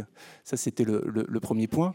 Euh, on reçoit aujourd'hui deux économistes qui ont, on l'a vu, on l'a fini par le comprendre, des positionnements politiques. Je pense que ça aurait été bien peut-être à un moment donné de le, dire au début de peut-être de cette euh, rencontre. Euh, il y a non, non, mais je le dis euh, pour savoir d'où on parle. Je pense que ça me semble d'être. En même temps, ils ne sont jamais cachés ni l'un ni l'autre. Non, mais d'accord, mais tout le monde n'est pas forcément. Oui, je sais que c'est un public cultivé, diplômé, qui, qui, est là au champ libre. Tout le monde n'est pas forcément obligé de, connaître de tout. Bon, ça, c'était juste une, remarque. je voudrais revenir sur quelque chose qui, pour moi, est, est très, très important c'est sur la tripartition contemporaine. Euh, vous mettez en place euh, dans votre méthodologie, pour avoir une comparaison historique, un bloc de gauche, un bloc de centre, que vous appelez libéral progressiste, et un bloc euh, de droite. Sur la dernière décennie, vous, en faisant ça, bien que vous ayez traité, bien sûr, le RN, Jean-Marie Le Pen, on l'a vu, vous invisibilisez l'extrême droite en utilisant comme terminologie la droite, et vous invisibilisez, alors que vous l'avez bien dit, vous avez parlé de Gérald Darmanin, vous avez dit que le vote Macron était un vote bourgeois, vous invisibilisez euh, le fait que la Macronie est un pouvoir de droite qui euh, mène une guerre des classes. Euh, cette guerre des classes existe et c'est la mienne qui est en train de la gagner, il me semble, disait Warren Buffett il y a quelques années. Et je trouve que cette. Je comprends bien le long terme, Mais cette terminologie du centre et alors celle de bloc libéral progressiste, progressiste, et cette invisibilisation de l'extrême droite, je ne crois pas avoir entendu extrême droite aujourd'hui, j'ai entendu euh, droite nationale, il me semble, enfin j'ai vu sur les graphiques droite nationale, mais je ne me souviens pas d'avoir entendu... total bloc national patriote. oui, oui, voilà, oui, voilà, voilà, très, très belle formulation. Je voudrais savoir si l'extrême droite est encore une catégorie de pensée en sciences politiques et, s'il n'y a pas un vrai problème sur le vocabulaire utilisé pour la dernière décennie et les deux dernières élections. Merci. Merci. Alors c'est un choix qu'on a fait. C'est pas un choix au nom des sciences politiques, c'est un choix qu'on a fait avec Thomas. On, on, emploie dans le livre, dans tout le livre pour l'ensemble de la période, ni le mot extrême gauche ni le mot extrême droite. Pourquoi on a fait ce choix-là? Parce qu'on n'a jamais vu aucun électeur euh, se revendiquer d'extrême droite ou aucun électeur se revendiquer d'extrême gauche. Et pour le coup, on part pas du point de vue des, partis où on va critiquer leur programme. Et dans le livre, vous pouvez le lire, ils sont vraiment pas épargnés au Rassemblement euh, euh, national, ni dans le livre, ni dans nos prises de position public, mais on essaie de comprendre la structure de l'électorat et de comprendre les choix de chaque électeur sans délégitimer euh, ces choix euh, en amont et finalement sans euh, donner un, nom à ces choix qui, fait que bah, du coup le lecteur d'extrême droite du Rassemblement national qui serait amené à lire le livre aurait l'impression d'être tout de suite dénoncé comme tel sans même qu'on essaie de comprendre ces choix électoraux. pareil pour le bloc libéral progressiste. On n'est pas des grands macronistes, hein. c'est vraiment le moins qu'on puisse dire plutôt très critique de l'électorat Macron. Et on nous a suffisamment reproché euh, justement d'entamer avec le vote Macron est-il le plus bourgeois de, l'histoire. Donc on ne se cache pas euh, du tout de ça. On a essayé de trouver une terminologie qui puisse convenir aux gens qui votent aujourd'hui pour les Macronistes. Ça, c'est vraiment, mais c'est le, le point de départ du, du, livre et c'est. Euh, c'est un, choix. Euh, méthodologique qu'on peut critiquer euh, ensuite. Et d'ailleurs, ensuite, dans le livre, de toute façon, on a ces gros blocs, mais derrière, on a chaque nuance politique, on a chaque nom de parti. Mais c'est un choix qui fait qu'on n'a pas, on a voulu disqualifier aucun des électeurs, on a voulu disqualifier aucun des électorats. On, pense que, par exemple, pour le bloc de gauche, aller reconquérir euh, les classes populaires rurales, si on parle du parti, si on part du principe qu'elles sont toutes extrêmes, racistes, bêtes et anti-immigrés, ben, c'est pas comme ça qu'on va aller les reconquérir. Voilà, qu'il faut prendre les électorats en essayant de, comprendre leur vote et d'avoir cette attitude de compréhension de leur vote et du choix de chaque électeur, bah, ça suppose de ne pas les qualifier euh, pour commencer d'extrême. Et on pense justement qu'un des problèmes actuellement avec la, la tripartition, c'est justement qu'on a un centre qui se présente comme un centre de la raison et qui ensuite va euh, pouvoir librement dire ah bah eux à ma droite eux à ma gauche alors un coup ils sont hors euh, du, cercle de la raison un coup ils sont hors de l'axe euh, républicain un coup c'est tous des populistes et le problème si vous faites ça avec la droite que vous qualifiez d'extrême droite ça revient aussi de la même manière à faire ça avec la gauche qui est qualifiée d'extrême gauche. On va parler de gauche radicale on va disqualifier comme ça la LFI et c'est ce qui va faire que derrière par exemple vous avez l'impression qu'il y a des gens qui vont dire ah, c'est pas possible on peut pas voter pour la LFI ils sont beaucoup trop radicaux. Mais enfin regardez le programme économique de la LFI. Là, je dis ça extrêmement sérieusement. Le programme économique de la LFI euh, aujourd'hui, par rapport au programme euh, du programme commun en 81, c'est doucement social-démocrate, quoi. Euh, et avec le vocabulaire qui a été employé, bah, on les délégitime. Et donc nous, on a choisi de ne pas le faire, et on a choisi de ne pas le faire à droite comme à gauche. Merci. Une question au milieu à gauche. bonjour. Euh, vous avez beaucoup parlé, je pense que c'est euh, par manque de temps, mais vous avez beaucoup parlé des euh, déciles 1 et des top 1%. Et c'est normal, je pense que ça doit être les données les plus, les, plus impressionnantes. Mais, mais au niveau de plus déciles 4, 5, 6, donc je suppose des revenus, des communes de revenus moyens, qu'en est-il de l'évolution politique? Oui, mais c'est une, excellente, question. Pourquoi on se focalise d'une certaine manière euh, sur les plus modestes et euh, sur les plus riches et moins en bas de la, distribution? En fait, quand on parle aujourd'hui des, euh, catégories populaires, si vous reprenez le, graphique du, enfin, le, premier graphique de la présentation du, tout début, vous voyez que le, vote Macron, par exemple, est en dessous de sa moyenne nationale pour les 70% des communes les plus modestes. Donc en fait, ça va relativement loin, en fait, le, fait d'analyser les catégories populaires et ensuite ça monte euh, par-dessus. C'est pour ça, en fait, nous, un truc qui était important dans tout le livre, c'était justement de toujours tracer la courbe sur l'ensemble de la distribution et pas simplement de dire les riches d'un côté, les pauvres d'un autre côté et de regarder l'évolution sur, sur l'ensemble. Il, se trouve qu'en termes de, de, revenus, par exemple, souvent ce qu'on va, va trouver, c'est que vous allez trouver pour le vote à gauche comme pour le vote à droite le fait que les, bah, les, communes autour du 60, 70, 80% des communes les, les plus riches, enfin, ou les plus pauvres, enfin, au milieu de la distribution, en général, ont, ont des votes qui vont être correspondent davantage finalement à la moyenne nationale et du coup qui vont être moins des, facteurs explicatifs euh, des grandes différences euh, de, vote pour les, pour les différents blocs. C'est pour ça qu'on insiste moins dessus ensuite euh, quand, on est, quand, on, quand on est dans nos explications totales. Une autre question au milieu, à droite.